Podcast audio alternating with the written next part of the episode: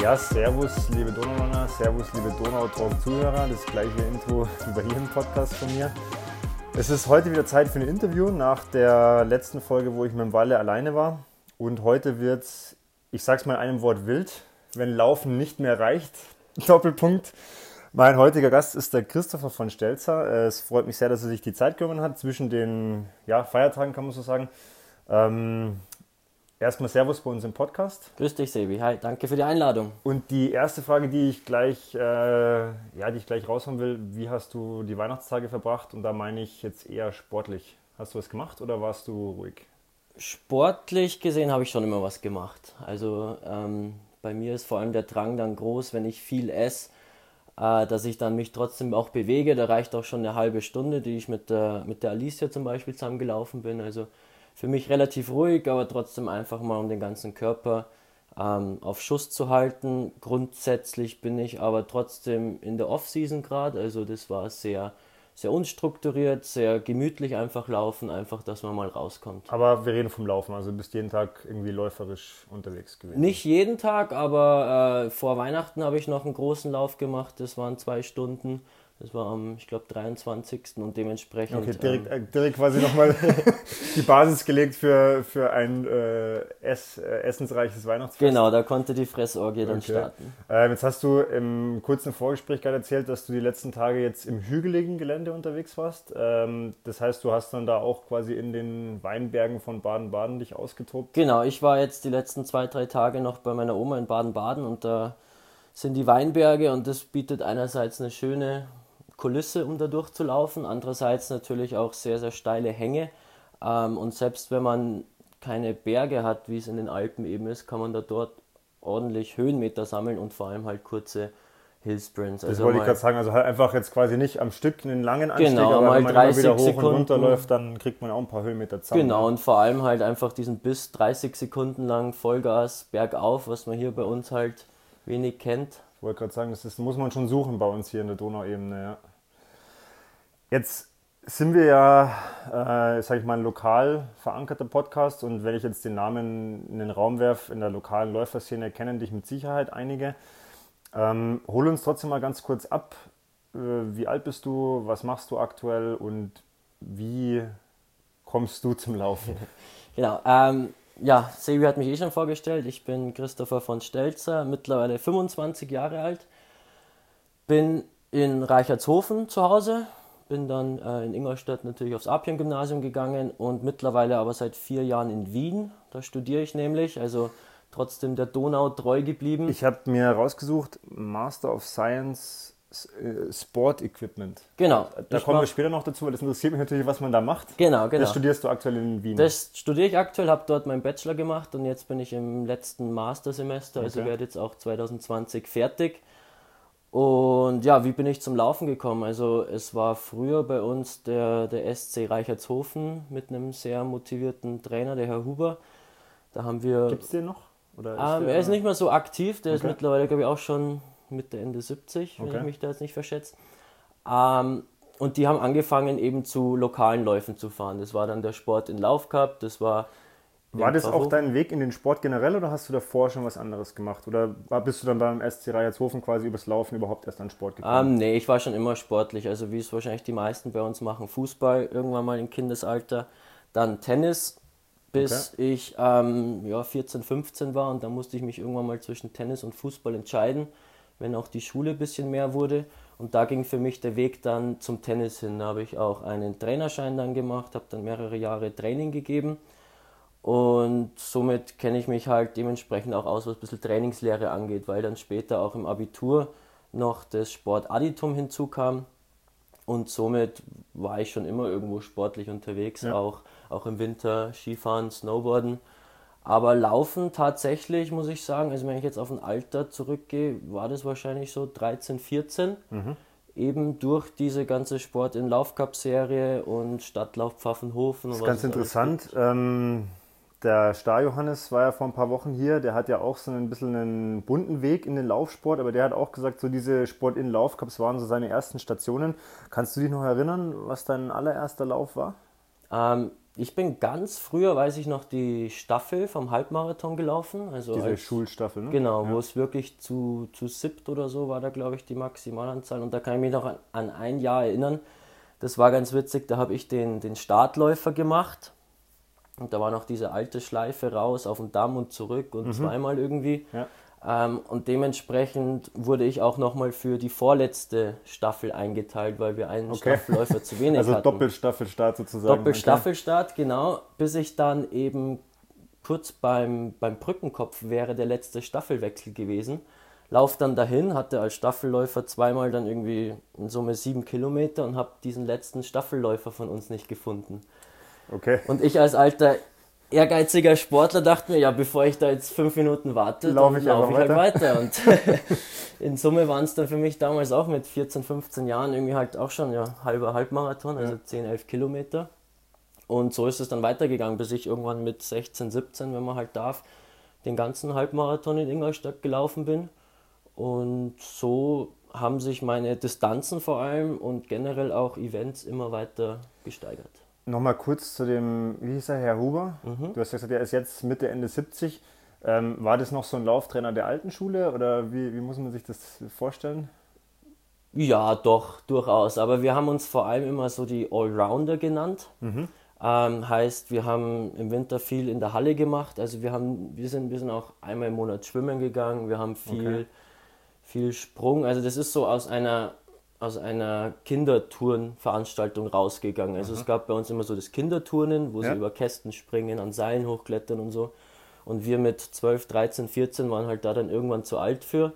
Und dann hat er so eine, ja, so eine Trainingsgruppe mit ein paar aus dem Ort halt weiter gefördert und wir haben von Leichtathletik über Schwimmen, äh, über alles Mögliche wirklich sehr ganz spannend, weil ohne jetzt schon zu viel vor, vorwegzunehmen, vielleicht war das ja schon so der erste kleine Samen, der damals gesetzt worden ist für deine späteren sportlichen Events, weil ich finde es gar nicht so schlecht, wenn man in so jüngeren Jahren noch möglichst vielseitig ist und das kommt ja später bei dir dann in den Wettkämpfen auch nochmal vor. Ähm, jetzt nehmen wir uns nochmal kurz mit, also du hast dann gesagt, okay, du bist mit 16, 17, glaube ich, geht es meines Wissens auch das erste Mal schon den Halbmarathon gelaufen. Ähm, ist ja relativ früh oder im, im jungen mhm. Alter eigentlich. Hast du dann zu dem Zeitpunkt äh, dich speziell darauf vorbereitet oder wie, wie hast du das gemacht damals? Ähm, der erste, müsste ich jetzt lügen, was das für eine Zeit war. Ich glaube irgendwas mit 1,40, 1,45. Ähm, ja, klar, ich bin des Öfteren laufen gegangen, jetzt noch nichts Konkretes, wo ich sage, okay, das geht nach Trainingsplan etc. Ich war halt einfach grundsätzlich fit durch, durch Tennis, durch die verschiedenen Sportarten und dann hat man halt auch so ein paar Freunde gehabt, die gesagt haben, okay, starten wir zusammen, jeder läuft sein eigenes Ding, wenn man sich trifft, läuft man zusammen, motiviert den anderen. Und so hat es dann auch irgendwann Spaß gemacht. Und bei den, bei den Sport in Laufcups, da weiß ich noch ein Event, das war vielleicht sogar mein erstes, wo ich mitgemacht habe, das war in Bayern-Gries, gab es mal so einen Volkslauf. Das war so zwei, drei Kilometer und ich wusste damals überhaupt nicht, was, wie lange man dafür jetzt braucht ja, oder wie man das angeht. Und dann hat halt der Herr Huber einfach gesagt, naja, du fängst an und hörst einfach auf zu laufen, wenn einer sagt Stopp. Und dann bin ich sehr, gute, sehr gute Vorgabe vom Trainer. Ja. Genau, und dann bin ich da eben mit diesem ersten Gleichaltrigen mitgelaufen, mit einem Fahrradfahrer halt auch für uns vorne mhm. raus. Und auf einmal sagt der Fahrradfahrer so, jetzt nur noch 800 Meter. Und das konnte ich dann einschätzen aufgrund vom, vom Sportplatz. Und mir ging es da gut und dachte mir, okay, dann, dann laufen wir jetzt, bis einer Stopp sagt. Und dann, und dann war das halt irgendwie so mein, mein erster Sieg damals. Und ja. dann habe ich wahrscheinlich auch wirklich Blut geleckt, das Ganze halt, ähm, ja, ich möchte jetzt nicht sagen professioneller, aber zumindest strukturierter zu machen. Ja. Ähm, weil man vor allem im Laufen, also egal auf welchem Level man da läuft, man kann und jeder kann für sich selbst Erfolge sammeln. Also das ist wurscht, welche Pace da steht, das ist wurscht, welche Distanz, aber jeder kann daran arbeiten, sich besser und schneller oder ausdauernder zu machen. Du sagst strukturiertes Training. Wie ging es dann weiter? Also hast du dann äh, dich irgendwem angeschlossen oder hast du für dich entschieden, ich mache das selber? Ähm, ich mache es eigentlich für mich selbst, das Laufen. Einfach aufgrund von ja, dem, dass dann, ich kannte irgendwann nicht mehr so viele Leute, die jetzt bei mir mitlaufen können, sage ich einmal. Also wenn ich jetzt je schneller, je schneller wird, desto weniger desto sind halt dann wirklich dabei. Auch, ne? Genau, es gab dann schon halt äh, mehr oder weniger Anfragen, sage ich mal, vom MTV oder damals noch äh, Manching waren ein Mhm. paar starke Läufer.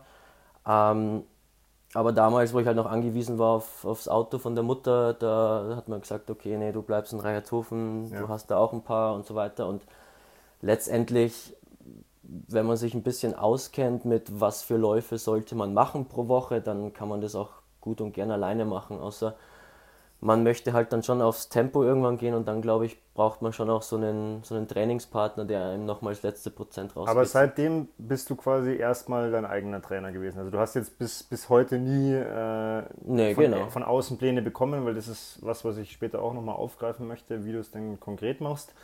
Ähm, jetzt bist du quasi am Laufen, am normalen Laufen, also du läufst Sport in Laufcups, Mhm. läufst Halbmarathons. Und jetzt möchte ich mal den ersten Bogen zu unserem heutigen Thema dann auch machen. Wann oder wie kommt der erste Lauf, wo sich dir Hindernisse in den Weg stellen? Ähm, der erste Hindernislauf oder OCR bzw. Obstacle Course Racing, wie es jetzt genannt wird, ähm, war 2014 in München.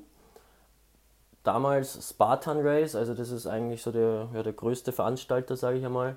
Ob es der beste ist, ist dahingestellt. Aber die sind eben nach München in den Olympiapark gekommen und über Werbung und Facebook und was weiß ich hat man halt davon erfahren. Und ja, da dachte ich mir, wieso nicht? Also einfach angemeldet? Einfach angemeldet. Wusstest du damals, was da auf dich zukommt? Also Ähm, ich meine, du wirst wahrscheinlich geschaut haben, okay, was, was ist, bietet die Strecke und was muss ich machen, aber ich meinte das jetzt auch eher in der Hinsicht, also hast du dich dann speziell darauf vorbereitet? Oder Genau, also in der Zeit war ich auch im Sport Additum Training drin. Also da war, glaube ich, eine Woche vorher meine praktischen Prüfungen in der Leichtathletik. Von dem her war ich läuferisch eh stark, aber musste mir schon auch noch mal ein paar Videos anschauen, was man jetzt bei solch Hindernislauf äh, für Hindernisse hat. Und ja, damals war ich wahrscheinlich am, am, am stärksten vorbereitet, sage ich einmal, obwohl es nur eine 5-Kilometer-Runde war, weil Ja. ich halt eben nicht wusste, okay, was, was kommt da jetzt, was soll man erwarten. Und mit der Zeit weiß man eigentlich, was einen erwarten kann. Und das Geilste ist eigentlich immer, egal was man erwartet, es wird übertroffen. Okay. Das Schöne oder auch das, das Ungewisse bei diesen Laufveranstaltungen ist, es wird oft eine Kilometerangabe ausgeschrieben mit, sagen wir mal, 15 plus. Ähm, und dadurch, dass das Ganze aber oft auf einem Trail stattfindet, kann man diese 15,0 Kilometer nicht einhalten. Und dementsprechend werden es halt dann vielleicht auch mal 17, 18, 19. Das ist aber auch völlig okay, weil da weiß jeder, okay, ich muss mich mindestens auf 15 einstellen. Genau, es Und, ist so ein äh, ungefährer Rahmen, den man, den der Veranstalter einhält, aber ob das Ganze jetzt äh, eben ein, zwei Kilometer länger ist oder Höhenmeter mehr oder weniger hat, ist eben, ja, kommt auf die Location. drauf an. 2014, also jetzt fast fünf Jahre her, das war ja wahrscheinlich irgendwann im Sommer, Sommer, Herbst, Genau. ähm, das erste Rennen. War da für dich schon klar, okay, das ist jetzt mein Ding? Oder war das erstmal so eine tolle Erfahrung und ich schau mal weiter? Nee, das hat dann eigentlich schon nochmal relativ lang gedauert, bis ich nochmal einen gemacht habe. Das war dann erst, glaube ich, ein halbes Jahr, dreiviertel Jahr später bei Tough Mudder, ähnlich großer Anbieter. Ähm, und da auch mit Freunden, also da ist überhaupt nicht um Wettkampfgedanken gegangen, da ist einfach ja, zusammen ankommen, zusammen dreckig werden, äh, zusammen was erleben, Ja. weil man, man hat da auch immer diverse Hindernisse, wo man sich erstmal denkt, hä, wieso, warum soll ich da jetzt auf allen Vieren unten durchkriechen, während ich dreckig wäre, aber das Schöne ist, man lernt halt, sobald man es mal anfängt und einfach macht und nicht großartig hinterfragt, man, man schafft so viel mehr, als dass man sich davor unnötigen Kopf drüber macht. Und dementsprechend äh, wurde es dann auch über die Jahre immer mehr, immer mehr, bis jetzt 2019, also jetzt dieses Jahr, eigentlich bisher mein, ja, mein stärkstes Jahr war und jetzt schauen wir halt mal, was 2020 noch kommen wird. Bevor wir jetzt auf 2019 dann kommen, also du, hast du dann für dich entschieden, okay, weil du hast es ja gerade schon angedeutet, das ist auf jeden Fall was anderes als jetzt ein reiner Lauf. Ne? Also es ist was anderes als ein Halbmarathon, weil du hast Hindernisse, du weißt oft nicht genau, was kommt auf dich zu. Was war dann für dich der Grund zu sagen, okay, das intensiviere ich und wie hat sich entwickelt? Also hast du dann gesagt, okay, ich trainiere dann spezieller auf solche Wettkämpfe. Also versuch uns mal so ein bisschen in die Jahre dann 2016, 17, 18 so mit reinzunehmen. Also wie, wie, wie war da die Entwicklung? Ähm, die Entwicklung war eigentlich dahingehend, dass, dass das Training für diese Sportart, für Hindernislaufen schon extrem umfangreich ist. Also sehr abwechslungsreich. Es kann quasi alles Mögliche als Training zählen. Ich gehe beispielsweise jetzt ein, zweimal die Woche bouldern, ähm, was ein reiner Läufer jetzt nicht machen würde. Wenn der sagt, er Kurz geht. für die, die es nicht kennen, das ist quasi Klettern ohne Sicherung in. Genau, in drei bis vier Meter Höhe, mit Matten Höhe, drunter. Also es geht halt vor allem um, um relative Kraft, also immer auf äh, das Körpergewicht gesehen. Ähm, und somit ist das Training, man, man kann es so umfangreich gestalten. Das Schöne finde ich auch immer, es sind die meisten Locations in irgendwelchen Trail-Laufgebieten, also man läuft seltenst auf der Straße. Ähm, und somit hat man eigentlich immer eine Art Abenteuer. Also egal wie lang dieser Lauf ist, und das hat mir am meisten irgendwie inspiriert, dass man sagt, okay, man steht an der Startlinie, man weiß erstens nicht, was einen zu 100% erwartet, weil auch mit den Hindernissen, man weiß ungefähr, was kommen kann, aber nicht, wann sie kommen, in welcher Form sie kommen. Und es wird immer ein Kampf sein. Also es kommt jeder irgendwann an seine Grenzen, egal ob das über die Laufgeschwindigkeit ist, ob das beim Hangeln ist, wenn jemand eben halt keine so starke Griffkraft hat.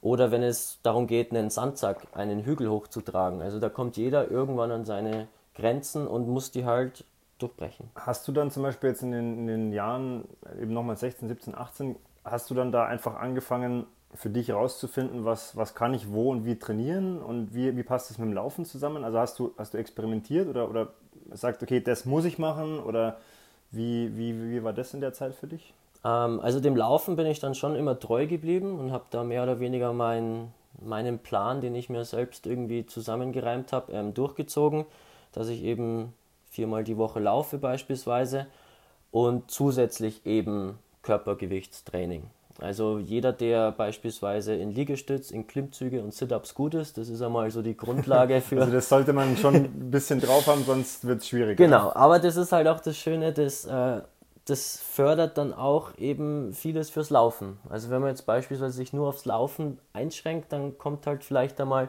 die Stabi oder der Oberkörper zu kurz. Und somit habe ich das Ganze einfach wirklich gesehen als einen Sport, der einem wie früher schon sehr viel in sehr großem Umfang einfach dann abverlangt und somit nie langweilig wird. Gab es da noch andere Sportarten, die du dann parallel mit eingestreut hast oder war das dann wirklich Laufen und, und in Anführungszeichen nennen wir es mal Krafttraining oder sagst du, du, du bist dann da Ja? Klettern. Also, Klettern? also in einem Fitnessstudio, ich war noch nie in einem Fitnessstudio angemeldet. Ähm, paar Mal von innen gesehen, aber das pure Eisenstemmen. Okay, also das machst du meins. nicht, okay. Nee. Ähm, ich versuche das schon immer mit einem Abenteuer zu verbinden. Also ob das jetzt Klettern ist, ob das Skifahren ist, ob das hin und wieder mal eine Skitour gehen ist Mhm. oder eben an fremde, andere Orte fahren, wo andere Trainingsbedingungen sind. Also einfach möglichst unterschiedliche Reize setzen. Machst du sowas? Also sagst du, du, du setzt dich ins Auto und fährst irgendwo hin und schaust mal? Ja, also im Sommer war ich jetzt oft im Altmühltal, Okay. äh, was ja von uns auch nicht weit ist. Da kriegt man auch gerne mal seine 1000 Höhenmeter zusammen auf, auf 20 Kilometer Länge. Das ist schön. Dann, äh, wie gesagt, jetzt in den Weinbergen oder Laufschuhe sind eigentlich immer bei mir im Gepäck, wenn ich irgendwo in Urlaub Also mal schnell irgendwo kurz auch mal anhalten, wenn es ist und mal Genau. sagt, ah, das schauen wir Genau, mal, wo der jetzt- Trail hier hinführt. Richtig, äh, ja, also meine Uhr ist auch mein ständiger Begleiter, nicht oftmals wegen der Pace, weil die kann man manchmal eh vergessen, wenn man querfeld einläuft, aber meistens wegen der Funktion zurück zum Start.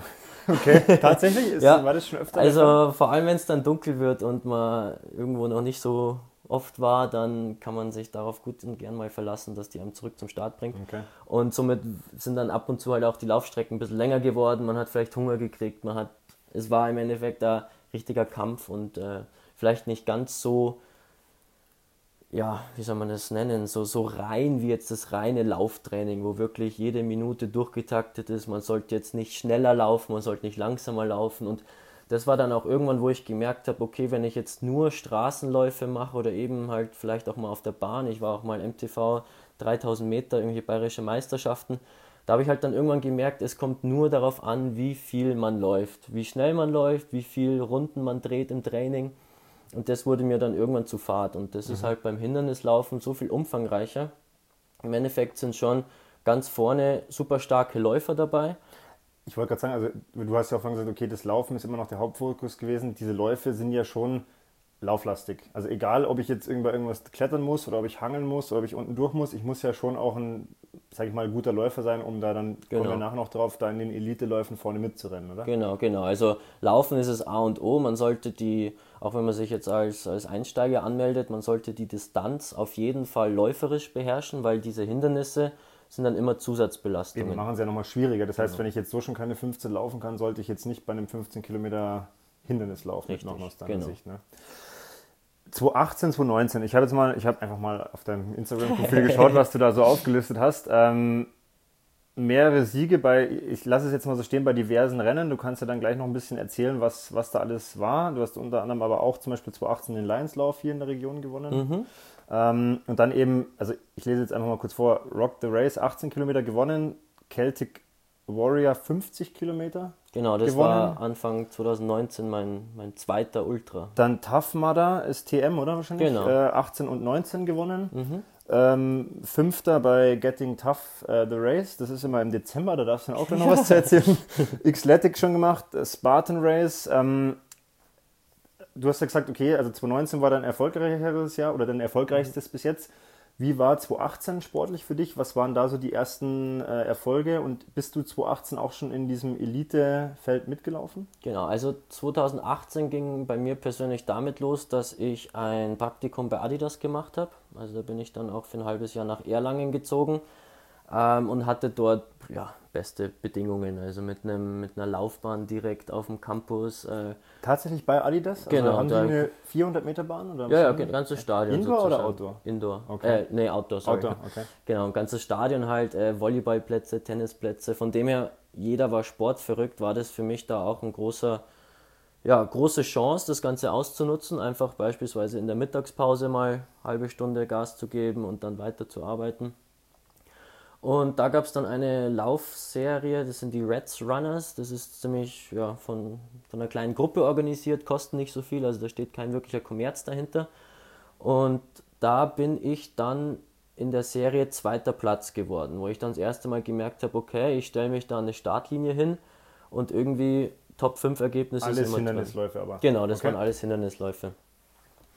Und dann war sag, ja, der große Durchbruch, sage ich einmal, war mein erster Ultra. Das war dann auch 2018 im, im August. Das war Europe's Toughest Mudder, also auch von Tough Mudder organisiert. Das war am Lausitzring. Eine Runde hatte 8 Kilometer inklusive der Hindernisse und wir hatten 8 Stunden Zeit, diese Runde so oft wie es geht. Okay, also es war auf Zeit und du musstest genau. einfach schauen, wie viele Kilometer genau. man schafft. Ja. Zusätzlich zu dem, weil einfach nur laufen wäre langweilig, war der Start auch noch um Mitternacht. Okay, also von 0 von Uhr 0 bis 8, 8 Uhr in der, der Früh. Früh. Genau, okay. heißt die ersten sechs Stunden auch erstmal brav mit Stirnlampe laufen, trotzdem die ganzen Wasserhindernisse mitnehmen und dementsprechend war das einfach für mich so ein, ja, ein Test. Ich wollte einfach mal wissen, okay, ich habe jetzt viele 20 Kilometer Läufe gemacht. Zu dem Zeitpunkt hatte ich auch schon meinen ersten Marathon in Berlin beendet und wollte halt wissen, okay, was ist jetzt die nächste Stufe? Bevor du jetzt dann sagst, was, was du da geworden bist, weil es ja dann ein Durchbruch war, gib uns mal eine Idee von ein paar Hindernissen. Also du hast eine 8 Kilometer Runde, was, was musste man da damals bewältigen? Ähm, also so Standardhindernisse ist immer irgendwo unten durchkriechen oder oben drüber klettern. Okay. Also es werden sehr viel Wände beispielsweise in den Weg gestellt, wo man hochspringen muss. Einfach eine gerade Wand. Genau, eine gerade okay. Wand aus Holz. Äh, man kann, manchmal kann man hochgreifen und muss nur drüber oder man muss wirklich aktiv hochspringen äh, sich dann da über so einen Klimmzug mehr oder weniger hochhieven, mhm. ein Fuß drüber und so weiter. Kriechhindernisse, ähm, egal ob das unter Stacheldraht ist oder durch eine Röhre durch. Okay. das, also ist so tatsächlich echter Stacheldraht. Genau. Okay.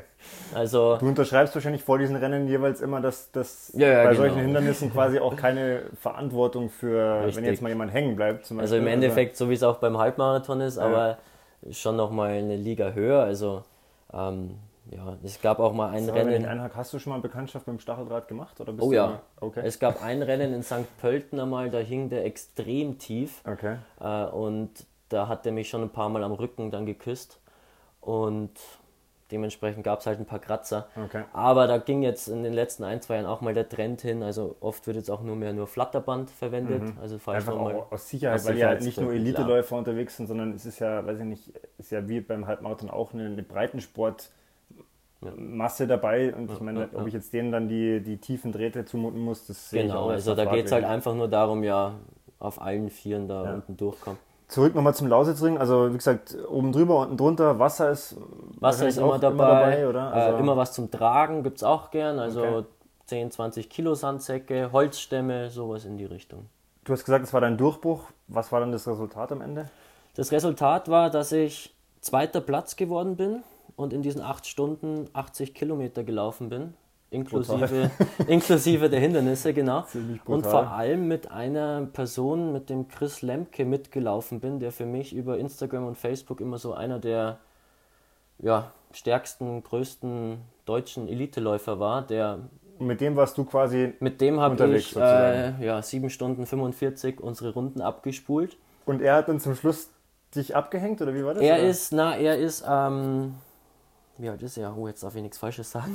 Mitte 30, okay, sagen wir ja, mal. Ähm, und ist vor allem eben in dieser Ultra-Geschichte daheim. Und wir haben uns in der ersten Runde gemeinsam angeschlossen. Auf Platz 2 und 3 waren wir da. Und ich konnte im Endeffekt dann siebeneinhalb Stunden von ihm lernen Okay. weil er gesagt hat, hey komm, vor uns läuft einer, den lassen wir mal zulaufen. Wenn wir als zweiter, dritter mehr oder weniger uns gegenseitig pushen, dann schaffen wir einen Abstand zum vierten, Ja. sind beide am Podium und wenn wir den ersten kriegen, dann ist es so, wenn nicht, haben wir trotzdem ein super geiles Ergebnis. Und so ging das dann eben bis, bis kurz vor 8 Uhr in der Früh und dann hat er eine sehr, sehr große Geste mir eben erwiesen, indem er gesagt hat, hey, ich habe schon gemerkt, du warst fitter heute, weil ich unter anderem bei keinem der Hindernisse abgerutscht bin. Also Mhm. man muss sich auch vorstellen, wenn man so ein Hangelhindernis macht und man kommt gerade aus dem Wasser raus, dann ist in diese Klar. Metall immer Glitschig, schwerer na, zum ja, Angreifen. eben, hast, also egal, ob du jetzt Handschuhe hast oder nicht, aber es ist ja trotzdem Genau, von der genau. Und da ist er halt ein paar Mal abgeschmiert, sodass ich dann ja, mein Tempo verringert habe, dass er wieder aufschließen konnte. Und dadurch hat er dann gesagt, komm, du läufst als erstes über die, oder halt als zweites in dem Fall, über die Ziellinie und er hat dann den dritten Platz übernommen. Mhm. Und das war halt dann wirklich so der Moment, wo ich gemerkt habe, hey, den, diesen Typen, den hast du bisher nur vom Hörensagen gekannt und der war immer sau stark und, Und jetzt, jetzt läufst du mit ihm mit. ne? Oder Genau, er, also oder- nicht nur, ja. also du läufst mit ihm mit, aber du warst ja auch der an dem Tag Stärkere. Also du hast ihn ja auch quasi sportlich vermeintlich geschlagen. Was mich jetzt an der Stelle auch wirklich interessieren würde, glaubst du, dass solche, solche Gesten oder solche, solche, so, solche Vorkommnisse bei einem normalen Laufwettkampf auch vorkommen würden? Oder hast du da sowas schon mal erlebt? Oder ist es eher so, dass du sagst, da ist vielleicht doch diese äh, OCR-Szene Also was die OCR-Szene vor allem ausmacht, ist einfach so die, ja, die Kameradschaft, wenn man es so nennen will.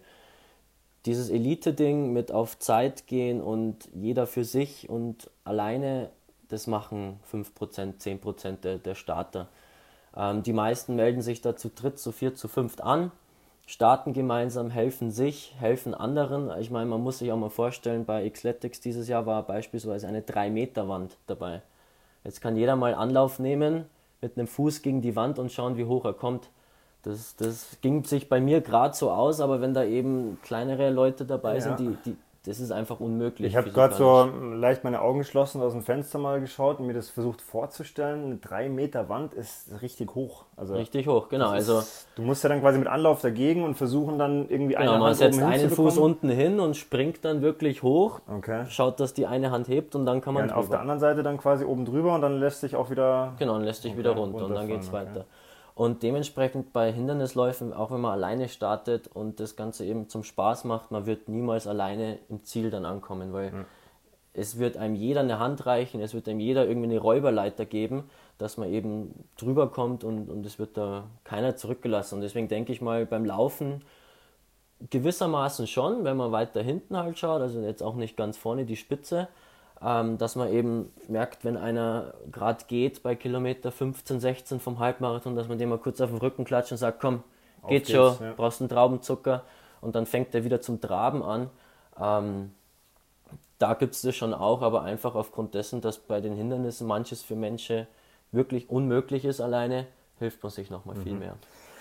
2018 quasi der erste große Erfolg und dann hast du ja vorhin schon gesagt, 2019 jetzt dein erfolgreichstes Jahr. Ähm, was waren jetzt in 2019 alles für Stationen? Oder beziehungsweise 2018 bist du ja beim Getting Tough. Genau, Getting Tough, The Race, the race. in Rudolstadt. Äh, das war dann nochmal Anfang Dezember.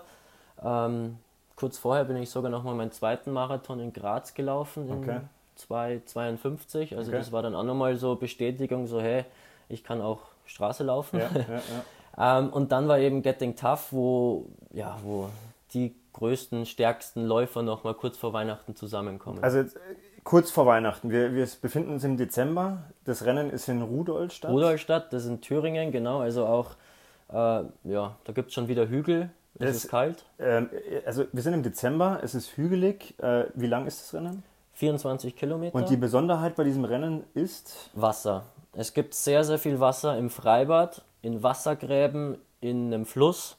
Ähm, und vor allem auf diesen letzten vier, fünf Kilometern. Also man kann sich das vorstellen, man startet in einem Massenstart von 3000 Menschen auf einer Startlinie, die ist, ich glaube, 300, 400 Meter breit. Auch die Elite-Läufer, also genau, alles zusammen. Alle. Okay. Da gibt es keine. So wie beim Ironman quasi, also genau, alle, alle zusammen. Und, los. ähm, und die ziehen das echt riesig auf. Also da fliegen beispielsweise noch drei Kunstflieger über die Köpfe hinweg und dann geht die Start los mit Feuerwerk und man fühlt sich wirklich wie in irgendeiner Schlacht, wo man jetzt vorne wegstürmt. Und dann kommen schon mal zwei Wassergräben, wo man durch muss. Und Anfang Mitte Dezember hat das Wasser halt immer nur 4, 5 Grad. Das kommt aus dem Fluss frisch reingepumpt. Und da muss man durch. Und dann geht es eben auf die 20 Kilometer Trail. Aber nochmal zum Verständnis. Also ich, ich habe ich hab Halbmarathon gelaufen, ich bin Marathons gelaufen, ich habe auch schon mal so einen Lauf über die Alpen gemacht. Aber also du läufst los, kommen zwei Wassergräben bei 4, 5 Grad, du bist pitchnass mhm. und hast dann 20 Kilometer vor dir. Bei genau. vielleicht, je nachdem, wie es im Dezember jetzt ist, wahrscheinlich war es dieses Jahr vielleicht ein bisschen wärmer, aber ja, genau. bei um die 0 plus 5 minus. Also warum? Also, also man kann sich ja schon, also ein Marathon ist ja schon nicht leicht oder ein Halbmarathon, aber das ist ja was, wo ich sage, also da geht es ja nicht nur ums Laufen an sich, sondern da musst du ja auch, sag ich mal, körperlich und mental echt noch viel mehr aushalten. Also warum? Warum? Ja, das, das höre ich öfter, vor allem von, von Leuten, die es halt noch nicht ausprobiert haben. Ich weiß nicht, mittlerweile wahrscheinlich sogar aufgrund von der Sucht. ähm, grundsätzlich aber auch, weil, weil es einfach möglich ist. Also warum nicht? Man, Gute Gegenfrage natürlich. Man, aber du hast ja auch gerade gesagt, Entschuldigung, wenn ich unterbreche, es sind ja 3000 Leute am Start und die, die haben ja auch alle irgendeinen Grund, warum sie da mitmachen. Also würdest du sagen, es ist, es ist diese, diese krasse Herausforderung, dieses Zusatzding, dass man sagt, man läuft eben nicht nur, sondern es ist halt wirklich was, wo man sagt, hey, da kämpfe ich mit mir und den Elementen und einfach mit, mit ist halt fast ein bisschen, ja, episch, episch. Also ja, man sagt, ja, wie du sagst, eine Schlacht eigentlich. ja. Also ist das so ein bisschen der, der Hintergrund, oder? Ich glaube, viele derer, die da mitlaufen, wollen Grenzen kennenlernen, ähm, sind auch bereit, die dann du, zu durchschreiten und denen ist eben ein normaler Lauf, ja, die machen das auch zum Training, aber sie wollen einfach Action haben. Sie wollen an sich selbst zweifeln, schaffe ich das, komme ich an, weil jeder, der für 10 Kilometer Halbmarathon trainiert, weiß, okay, ich komme an, es ist nur die Frage, welche Zeit ich laufen werde.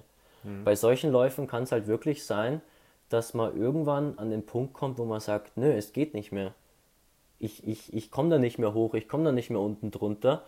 Und diesen Moment eben zu durchschreiten und wenn man das einmal geschafft hat, dann, dann wird man süchtig danach und dann sucht man neue Erfahrungen, neue, neue Grenzen. Du bist da 2018 Fünfter geworden. Und es mhm. ist ja aber schon so, also korrigiere mich, wenn ich falsch liege, aber es ist ja schon so, dass bei dem Rennen zum Beispiel auch wirklich somit die, die Besten auch aus Deutschland schon auch am Start sind. Ich weiß es jetzt gar nicht sicher, aber ich glaube, der Hagen Brosius, der auch hier aus Ingolstadt mhm. ist, der, der mal als Luigi dann da am Start ist, genau. der äh, ist bei dem Rennen ja auch schon gestartet. Ich weiß jetzt gar nicht, ob er dieses Jahr. Genau, dieses war, Jahr hat er sogar wieder gewonnen. Okay. Also letztes Jahr hat er sich, glaube ich, während des Rennens irgendwie Muskelfaser verletzt oder so ich, dann zugezogen. ne? Irgendwie dann, glaube ich, gegen das Charles ist ein zweiter, genau, Charles verloren, Franzke. Ja. Ähm, ja, und wenn man sich bei denen einfach mal nur die Laufzeiten anschaut, also Hagen Brosius war deutscher Meister, 10.000 Meter. Also ich weiß, dass der, glaube ich, 1,5 Halbmarathon mal gerannt ist. Ja, genau. Also, äh, deutlich unter 30 Minuten auf 10.000, ja. Also richtig. der war schon richtig schnell. Und bei dem war es halt dann auch so, habe ich jetzt mitbekommen, der war eben nach nach seiner aktiven irgendwie Leichtathletik- und Laufkarriere war er auch irgendwie in so einem Loch drin, wo er gesagt hat, okay, für was, für was laufen, was reizt ihn noch? Und da kam dann auch dieses Hindernislaufen hinzu, was er jetzt auch äh, ja, regelmäßig macht, neben so Swim and Run. Und das ist halt dann einfach ja, ein neuer Reiz. Schön zu sehen, dass, dass eben auch die ganz Schnellen da da vorne dabei sind und immer weitermachen. Wir sind jetzt noch kurz gedanklich in 2018. Du bist ja quasi, quasi Fünfter geworden, sage ich mal, innerhalb der OCR-Elite sozusagen. Genau. Ähm, das ist ja auch ein Resultat, wo du dann wahrscheinlich gedacht hast, okay, 2019 muss dann irgendwie auch für dich nochmal der nächste Schritt in manchen Sachen erfolgen. Genau, also oder? mit dieser Bestätigung von, aus 2018, dem fünften Platz, wusste ich, okay, ich ja, muss das Ganze jetzt einmal strukturierter noch machen. Ich muss vor allem auch selbstbewusst äh, an irgendwelche Startlinien gehen, mich vorne hinstellen und äh, ja, einfach mal schauen, was der Rennverlauf sich so mhm. ergibt, weil nur wenn man vorne startet, kann man dann irgendwann auch vorne ins Ziel laufen.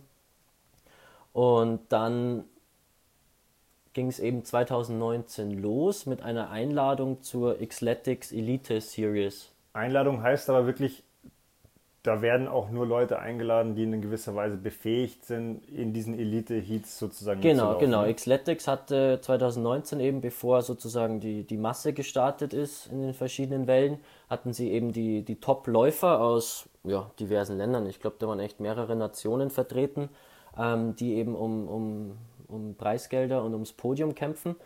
Und die Einladung hatte halt die Folge, dass ich keine Startgebühren zahlen musste, was mir halt äh, als Student schon mal extrem geholfen hat und für mich eigentlich auch wirklich die größte Ehre ist, weil da gibt es dann einen Veranstalter, der dich mehr oder weniger kennt oder möchte, dass du zu ihm kommst. Und das ist mir mehr wert als, als jede Medaille oder jeder Pokal, den man sich erlaufen kann. Und somit ja, ging dann 2019 gleich schon mal mit einem erfreulichen Ergebnis los. Und kurz darauf im März, also das war sogar bisher der härteste Lauf, den ich gehabt habe. Äh, das war der Celtic Warrior, direkt außerhalb Wiens in Zillingtal. Das waren diese 50 Kilometer. Genau, das waren, ich glaube, 53 waren es in Summe dann am Ende. Ähm, man muss sich das Ganze so vorstellen, es gibt drei Runden. Äh, manche können auch eine Runde oder zwei Runden laufen, je nachdem, für was man sich anmeldet. Aber die Ultradistanz geht halt eben über drei Runden immer die gleiche Strecke. Und wir sind irgendwann in der Früh um 7 gestartet, Anfang März. Es hat 3 Grad plus gehabt, es hat ein bisschen genieselt. Ähm, es war echt nicht schön. Und es war auch das erste Mal, dass ich in einem Neopren gelaufen bin, also in einem Shorty. So ein Swim and Run. Bis zu den Knien und bis zu den Ellbogen. Bis zu Ellbogen, genau. Okay. Und dieser Swim and Run Shorty hat halt auf, den, auf der Rückseite vor allem und unter den Armen ähm, ein elastisches Material, also nicht. nicht also kein Neopren, nicht sondern kein Neopren. dünneres, dass irgendwie das Luft noch reinkommt? Ähm, oder ja, und dass du vor allem laufen kannst. Okay, also, also das ist beweglicher. Das ist ein genau. spezieller Neo für diese Swimrun-Geschichte genau. eigentlich. Ja, okay. Ähm, und den hast aber du getragen aus Sicherheitsgründen, weil es so kalt war? Weil es so kalt war, genau. Also mich haben dann echt teilweise Leute angeschaut am Start, die so, ach komm, letztes Jahr war es viel schlimmer und ich so, ich war letztes Jahr nicht dabei, für ja. mich ist jetzt schon kalt. Ja. Ähm, genau, und dann war eben die erste Runde waren dann äh, ja, so 17, 18 Kilometer war eine Runde und es ging wirklich konstant ins Wasser rein. Also wir mussten diverse Seen bis zur Hüfte durchgehen, durchwarten. Ähm, in einem See musste man aktiv tauchen unter fünf Baumstämmen hindurch und das halt wirklich Anfang März, wo auch das Wasser immer noch nur. Ich habe mal zwei Fragen, die ich mal an der Stelle einwerfen würde. Wenn jetzt so ein Hindernis ist mit unter fünf Baumstämmen durchtauchen, ist dann da vom Veranstalter eine Sicherung? Also ist dann da jemand, der das beobachtet? ja, das, das ist ein ja Rettungstaucher. Auch, okay, also das also, ist ja auch nicht ungefährlich an der Stelle. Wenn jetzt jemand sagt, äh, da taucht jemand unter und kriegt Panik und ja. kommt nicht mehr hoch, dann muss ja irgendwas passieren, oder? Also genau. in dem Fall. Nee, da, das ist sehr, sehr gut immer abgesichert vom Roten Kreuz. Äh, THW, da kann ich später nochmal drauf eingehen, weil ich ja jetzt auch einen Lauf für 2020 bei uns in der Region plane.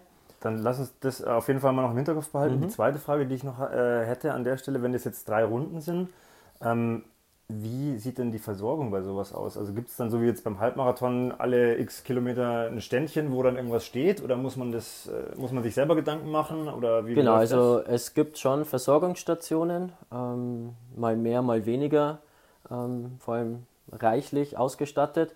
Ich hatte aber zum Glück auch drei, vier Freunde dabei, die mich versorgt also haben. die stehen dann an der Strecke und dürfen dir dann zum Beispiel was reichen. Genau. also bei so einer Ultradistanz, ich meine, das Ganze ist jetzt noch nicht irgendwie olympisch oder so. Ähm, da durfte man sich auch noch selbst versorgen. Und da habe ich mir dann natürlich auch irgendwie was zurechtgereimt, was am Ende gar nicht funktioniert hat, weil ich bin irgendwie von der Zeit ausgegangen, 50 Kilometer, machen wir 5 Stunden. So wie damals die 80 okay, Kilometer ja, in 8 ja. Stunden. Ähm, und so 4, 5 Stunden weiß ich, dass ich eben nur mit Gels zurechtkomme. Ähm, allerdings waren die Laufbedingungen an diesem Tag so schlecht, dass eben ab der zweiten Runde die, die Strecke so durchweicht war, so durchnässt. Man also ist einfach matschig und einfach matschig. So man, ist, vorwärts, ne? man ist auf manchen Abhängen, man muss alle auf allen vier nach oben kriechen und dementsprechend hat sich dann die Zeit hinten raus verlängert. Ich war dann in Summe knappe acht Stunden wieder unterwegs, also sieben Stunden 50 das als oder Gewinner. so. Also das, das als Gewinner, Gab es ja dann wahrscheinlich auch welche, die diese drei Runden gemacht haben und dann noch deutlich länger Es gab unterwegs welche, waren, ne? die durften gar nicht zu Ende laufen. Also es gab okay. auch eine Time-Cut-Off sozusagen. Also man muss zwei Runden in so und so einer Zeit beenden. Klar, weil sonst wird die dritte ja dann sonst, sonst zieht sich wieder dunkel. Länge, ja, ähm, genau, und da war dann halt eben nach fünf Stunden mal so der Punkt erreicht, wo ich gemerkt habe, hä, mein Magen ist leer. Also ich habe Energie von den Gels, das ist nicht das Problem, aber der knurrt und es fühlt sich komisch an. Und da musste ich dann auch äh, umsteigen, habe mir hier und da mal eine Banane rein, da Manna-Waffeln und das eine werde ich nie vergessen, das war auf der letzten Runde, die letzten 10 Kilometer gab es eine Versorgungsstation, wo die, wo die Volunteers eine Gulaschsuppe für sich hatten. und dann, und dann, kann ich auch was von eurer Gulaschsuppe haben. und ich kam da an wie, wie Walking Dead und habe gefragt, hey, habt ihr was Gescheites zum Essen? Ja, Gulaschsuppe und eine weiße Semmel. Ich so, ja, wurscht, her damit. Und habe mir das reingetan aus so einem Becher, die Gulaschsuppe, weiße Semmel hinterher und dann hat das mein, mein Körper erwärmt und dachte mir, wow. Und dann ging es halt auch bis zum Ende. Aber das war wirklich so gefühlstechnisch der, der härteste und krasseste Lauf, weil es halt einfach acht Stunden lang eiskalt war. Also ich habe mir auch jede Runde nochmal mehr angezogen, unter Neo, über Neo drüber, weil man so auskühlt, sobald man nass ist. Ähm, wenn du jetzt so einen Wettkampf beendest, also bist du danach dann krank geworden oder, oder ähm, wie Also ich stelle mir das schwierig vor, wenn du acht Stunden, weil du hast ja gesagt, knapp drei Grad ja. waren es irgendwie, unterwegs bist, du, du, du musst ja den Körper auch an, äh, also an Belastungsgrenzen dann auch noch führen. Du, du beschäftigst den Körper plus diese e extreme Temperaturbelastung. Also äh, aus meiner Sicht gibt es da eigentlich nur eine logische Konsequenz, total unterkühlt und am nächsten Tag liegst du krank im Bett, oder? Ähm, na, krank bin ich nicht geworden, auch bisher eigentlich nicht, auch nicht bei Getting Tough. Ähm, was schon immer der Fall ist, man kommt komplett unterkühlt im Ziel an, was man während am Lauf gar nicht mal so merkt. Also das ist vielleicht auch das Gefährliche. Aber sobald dann dieser ganze Druck und die ganze Anspannung abfällt im Ziel, dann, dann geht es mit Zittern los und dann, dann ist es schon. Also jetzt nochmal, sorry, wenn ich nochmal so nachhake. Also es ist ja, es hört sich echt ein bisschen pervers an, weil du tust es dir ja freiwillig an und ja, alle genau. anderen, die starten ja auch. Und ich meine, es ist ja schon so, wo man sagt, gut, wenn man, wenn man zitternd im Ziel steht und unterkühlt ist, dann ist es ja ein Zustand, wo der Körper ja schon signalisiert, okay, hier ist Jetzt irgendwo stopp. ein bisschen Alarm, ja. ja. Ähm, also wo würdest du sagen, wie, also wie weit, oder nee, nicht, nicht, nicht wo, aber also wie weit kann man gehen und was ist für dich noch vernünftig und wo hört es dann irgendwann auf? Weil das ist ja ein sehr schmaler Grad an der Stelle, oder? Das auf jeden Fall. Deswegen ähm, muss das, man muss sich schon langsam steigern. Das ist natürlich das erste Mal. Also äh, ich bin jetzt auch nicht meinen ersten Lauf acht Stunden in der Kälte gelaufen, aber diese, diese Rennen, die sind, die sind so gut organisiert. Also bei keiner anderen Sportveranstaltung würde ich jetzt behaupten, kommen so viel Rettungskraft, also Rettungs ja, wie sage ich das jetzt? Äh, Sanitäter Personen, Sanitäter etc. Genau. Einfach Hil Hilfestellungen in irgendwelchen Positionen, wo es. Auf eben ist. Teilnehmer. Also da kann man sich wirklich sicher sein, dass egal wann und wo was passieren würde, man ist sofort bestens versorgt. Also von dem her findet es eh in einer sehr sicheren Umgebung statt. Ähm, und grundsätzlich geht es eben auch darum, wie weit kann man gehen. Also ich möchte jetzt niemanden dazu aufrufen, wirklich so weit zu gehen, bis nichts mehr geht, aber das stufenweise herauszufragen, weil das, was einen am meisten limitiert, ist halt wirklich erst einmal der Kopf. Und deswegen verstehen das auch viele nicht, die, die ja, entweder im Sport überhaupt keinen Bezug dazu haben oder das eben noch nicht so weit ausgereift haben. Ich meine, du, Sebi, warst bestimmt auch schon öfter Radl fahren. Äh, also, wo es eiskalt geworden ist und du dachtest dir, hä, zu Hause auf dem Sofa wäre es jetzt so viel geiler, warum tue ich mir das an? Und ich war mal ein Jahr in Neuseeland auf der Schule und da hat mir dann eben so ein Guide gesagt, wenn man einen Moment hat, wo man lieber zu Hause auf dem Sofa sitzen würde, dann weiß man, man hat ein Abenteuer. Und daran wächst man dann Stück für Stück. Also mein Eindruck ist auch jetzt in, im, im Laufe des bisherigen Gesprächs so, dass es, also vielleicht, äh, lass uns das mal kurz ein, ein, einschieben jetzt hier schon. Es geht ja natürlich um dieses Sportliche, also um dieses auch im Elitelauf wahrscheinlich möglichst weit sich vorne zu platzieren, so wie ich das jetzt auch eher kenne, weil bei mir ist der Sport immer mit Platzierung und Zeit meistens verbunden. Ja, weil das ist das, wo ich sage, darum, darum renne ich eben nur nach Pace und renne nicht über Hügel oder irgendwelche Wände, weil das ist ja für mich erstmal nicht relevant.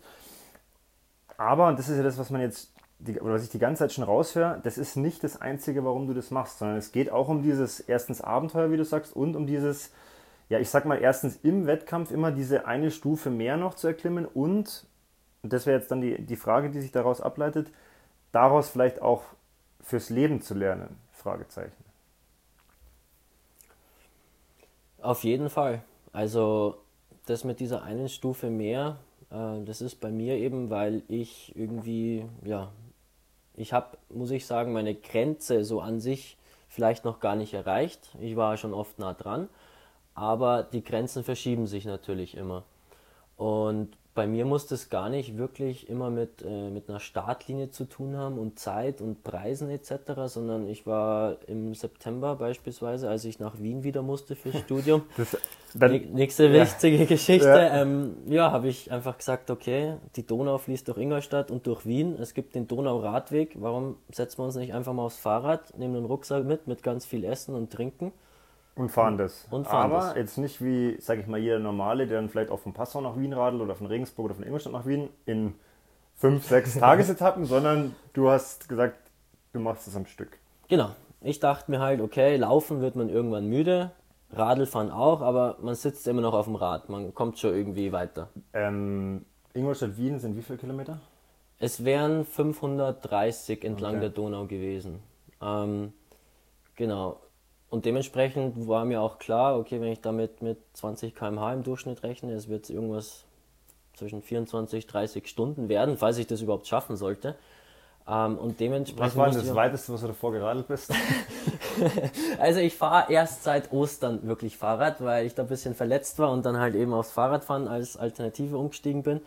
Und dann hatte ich einmal 100 Kilometer, bin ich gefahren bei uns in der Region ist aber damit sogar geendet, dass ich zu Hause angekommen bin und meinen linken Fuß nicht mehr aus dem Klickpedal lösen konnte und einfach umgefallen bin, okay. weil ich so K.O. war nach, was waren das, dreieinhalb Stunden oder ja.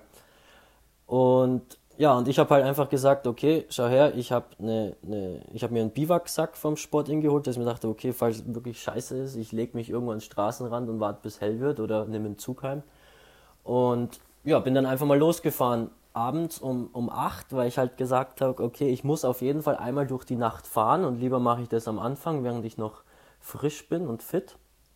Und dann war die erste Etappe eben bis Regensburg und da hat es nur geregnet. Das war, ich war nass, ich war sandig, es war so schlimm, weil in Deutschland hat der Donauradweg vor allem ist eigentlich nicht wirklich asphaltiert. Ne? Also es wird dann erst ab, ab Österreich oder genau, ab, ab Passau, Passau direkt. Genau, also ja. wirklich mit Grenzübergang wird es asphaltiert.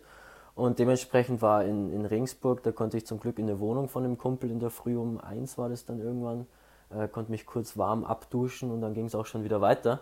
Und dann, ja, aber ich wollte eben da auch wissen, okay, wie weit kann man gehen? Ich meine, 100 Kilometer im Regen in der Nacht ist nicht gemütlich, aber es war jetzt noch nicht so, dass ich gesagt habe, es geht nicht mehr. Und so habe ich das dann immer weiter hinausgezögert, bis ich irgendwann in der Früh um neun dann eben in Passau war. Ähm, da habe ich nochmal mein Proviant aufgefüllt und dann, und dann lief es auch erstmal wieder. Dann lief es bis Linz. Gut, weil du ja gesagt hast, ab da ist auch Asphalt. Genau. Das heißt, es läuft einfach schneller wahrscheinlich, auch mit dem Fahrrad dann. Genau, es läuft schneller. Es war vor allem auch hell. Also ja. das, das ist schon echt nochmal angenehm. Es waren wieder Leute unterwegs, die halt eben, das war auch noch schön, ihr, mit ihren E-Bikes ihre Tagestouren gemacht haben und mit 25 km/h auf dem, auf dem Radl fährst halt trotzdem noch an denen vorbei. Also es war dann auch nochmal ja, ja. schön zu sehen, dass doch noch was geht. Und dann hatte ich in Linz eben meinen, meinen tiefsten Punkt erreicht, weil Linz war ja für mich so eins der großen Ziele. Ich dachte, wenn ich bis dahin komme, dann schaffe ich es bis Wien auch. hatte aber dann ein Schild gesehen, wo noch 240 Kilometer da standen. Also die Hälfte ungefähr, oder ein bisschen mehr als die Hälfte. Genau, ein bisschen mehr als die Hälfte. Und ich dachte mir, okay, wurscht, aufs Radl wieder und mhm. los geht's. Und auch das Fahrrad war irgendwann sehr mitgenommen, einfach aufgrund vom ganzen Sand über die hunderte von Kilometern und die Stunden, dass dann nach Linz schon auch nochmal 100 Kilometer weiter gingen, aber ich dann bei Ips an der Donau, also da wären es dann noch 120 Kilometer gewesen oder so, da bin ich dann in Summe nach 23 Stunden und 420 Kilometern, habe ich gesagt, nee, jetzt hocke ich mich in den Zug rein und lasse das Ganze sein. Ohne das jetzt bewerten zu wollen, ob es jetzt hätte weitergehen können oder wie auch immer, aber auch das ist ja wieder eine Grenzerfahrung. Also ich bin noch nie so lange auf dem Rad gesessen, ich bin auch noch nie so viele Kilometer am Stück gefahren, ähm, wo ich ja jetzt wieder gerade raushöre. Also es geht für dich um dieses Grenzding. Also du suchst aktiv diese Grenze. Kannst du, kannst du für dich erklären oder für unsere Zuhörer erklären, was genau ist es? Also ist es die Grenze zu, zu sehen und dann drüber zu gehen? Ist es die Grenze vielleicht dann in dem einfach nur wahrzunehmen und zu akzeptieren? Oder ist es dieses einfach sich eine krass Grenze setzen? Also was genau mhm. ist es mit diesem Grenzding?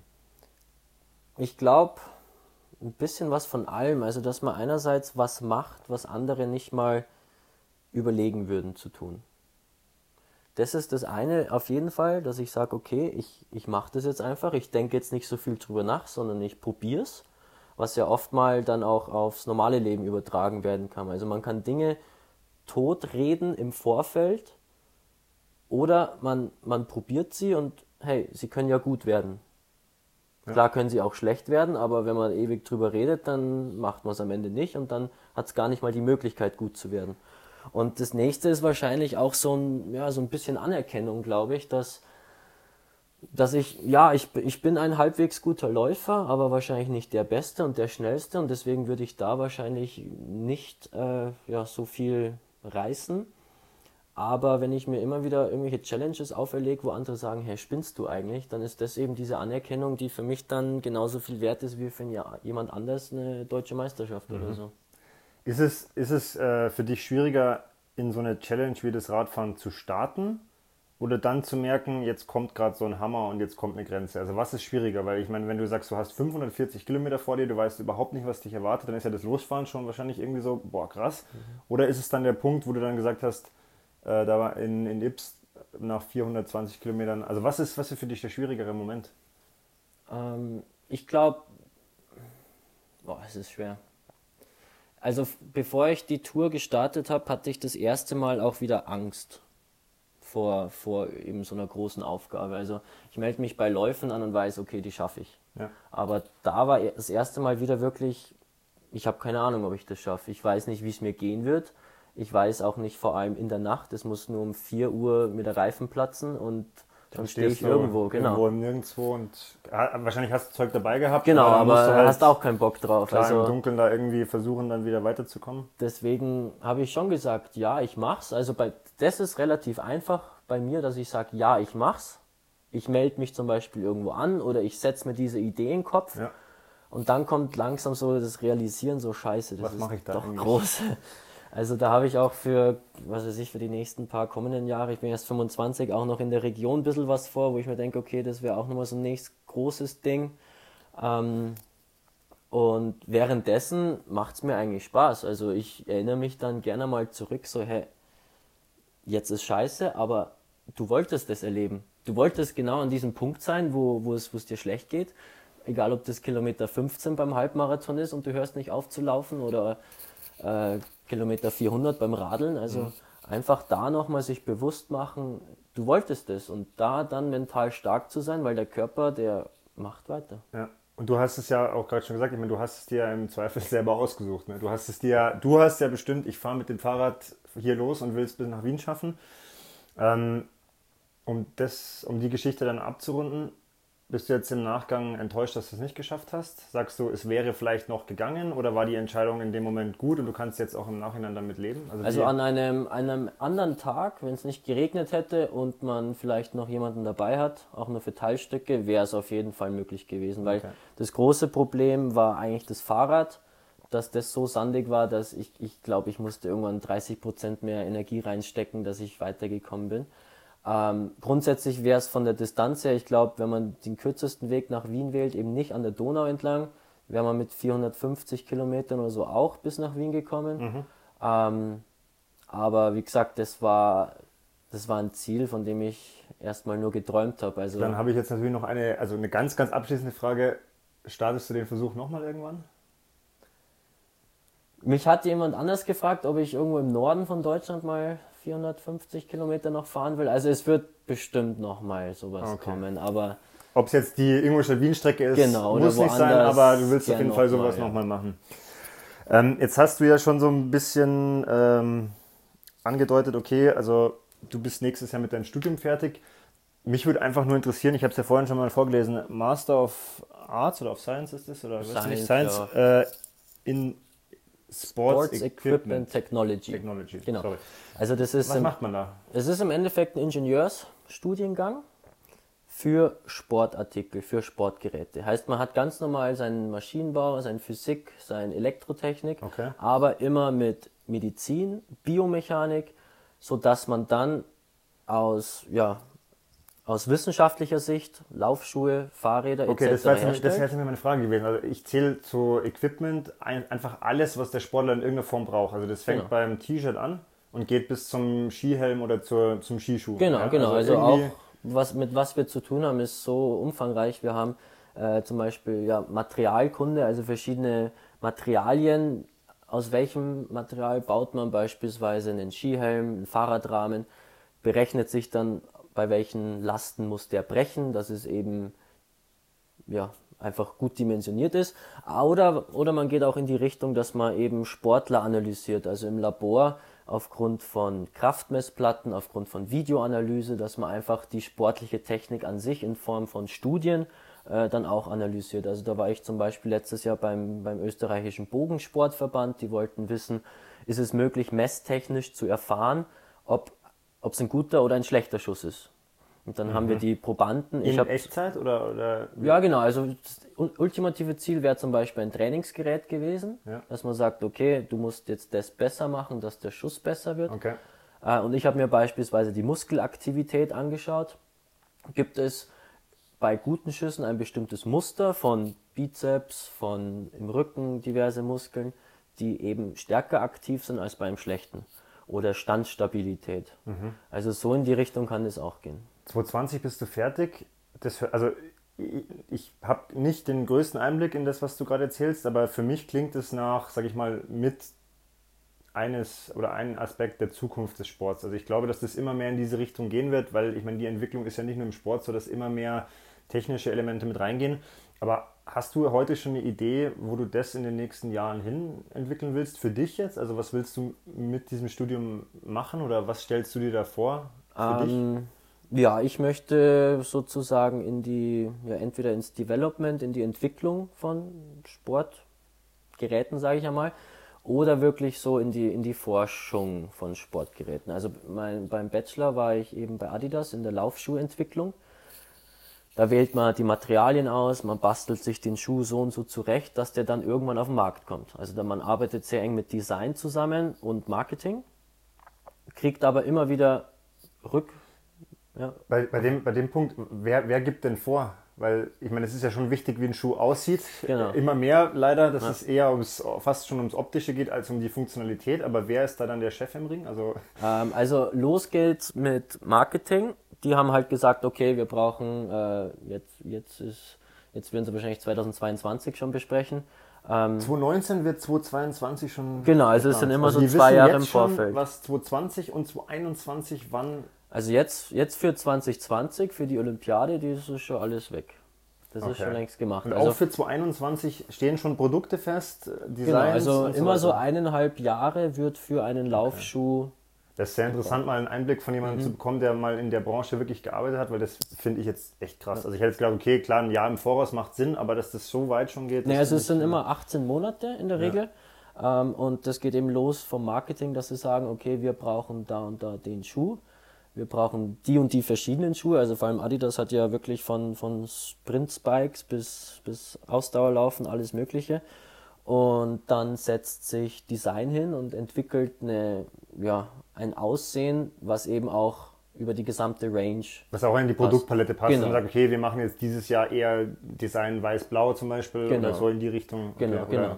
Ja, und dann geht es eigentlich schon los. Also man hat natürlich Erfahrung von vorherigen Schuhen, heißt man hat bestimmte Leisten, also sozusagen Abmessungen und gibt die dann in Auftrag von den Factories. Dann kriegt man irgendwann einmal den ersten Prototypen von dem Schuh und den kann man dann durch Läufer testen und auch durch Maschinen. Also und so entwickelt man das ganze Ding weiter, bis man sagt, okay, jetzt hat man irgendwann einen Schuh, den lässt man dann pünktlich vorher, das waren dann immer, ich glaube, drei, vier Monate vorher in der Factories in Massenproduktion herstellen.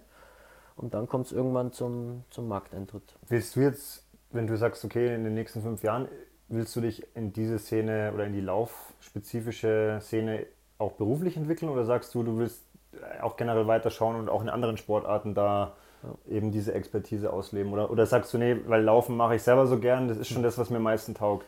Also ich muss mich auf jeden Fall irgendwie damit identifizieren können. Ähm, jetzt gerade mache ich meine Masterarbeit für On, also die Schweizer Laufschuhfirma. Mhm. Ähm, on Cloud oder genau On Running also oder, die haben jetzt also die haben dieses On Cloud ist genau ja eine, diese diese Cloud Technologie die schauen ein bisschen komisch aus muss ich ehrlich sagen. So als äh, Außenstehender wenn man die Schuhe sieht dann denkt man sich mal was ist das? Aber es steht ja mit Sicherheit irgendein Sinn dahinter.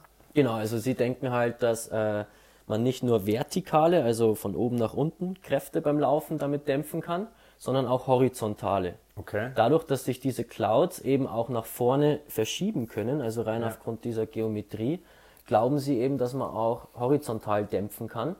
Und das Was? bin ich jetzt am Nachweisen. Ob okay, das also das wollte ich jetzt gefragt. Du, also du hast einen wirklich wissenschaftlichen Auftrag und du hast genau. eine Aufgabenstellung von denen bekommen oder hast Genau, ich habe das von denen bekommen okay. ähm, und werde jetzt sozusagen auf zwei Maschinen eben verschiedene Laufschuhe einspannen und belasten unter einer Kraft und schauen, okay, wie schaut die vertikale und die horizontale Dämpfung aus und dann aber auch mit Läufern, die mir dann den Komfort vor allem bewerten lassen. Mhm. Also die sagen dann, okay, fühlt sich gut, fühlt sich schlecht an und schau, ob es da Korrelationen gibt.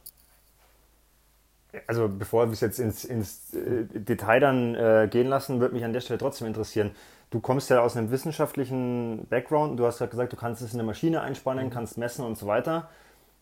Und dann kommt ja aber der andere Aspekt, dass du sagst, du gibst dem Schuh, oder du gibst diesen Schuh Leuten, die den testen. Was ist denn aus deiner Sicht, jetzt, das ist natürlich jetzt blöd gefragt, aber wichtiger, aber also ähm, wie, wie, wie bringt man das zusammen? Weil ich meine, wenn ich jetzt was messe, ist das schön und gut, aber wenn den Schuh zehn Leute anhaben und jeder sagt, um Gottes Willen, was ist da los? Also wie, wie, wie bringt man das zusammen und wie, wie ist da dein Eindruck? Was ist. Das ist, die, das ist die große Kunst, weil im Endeffekt das Gefühl, was einem der Schuh vermittelt, ist immer subjektiv. Also das lässt sich in keine Skala bisher einteilen ähm, und das ist auch letztendlich das, was zählt. Also ich meine, ich habe auch beim Sport In schon des Öfteren gearbeitet und ich, ich würde niemanden den Schuh verkaufen, wo er sich nicht wohl drin fühlt.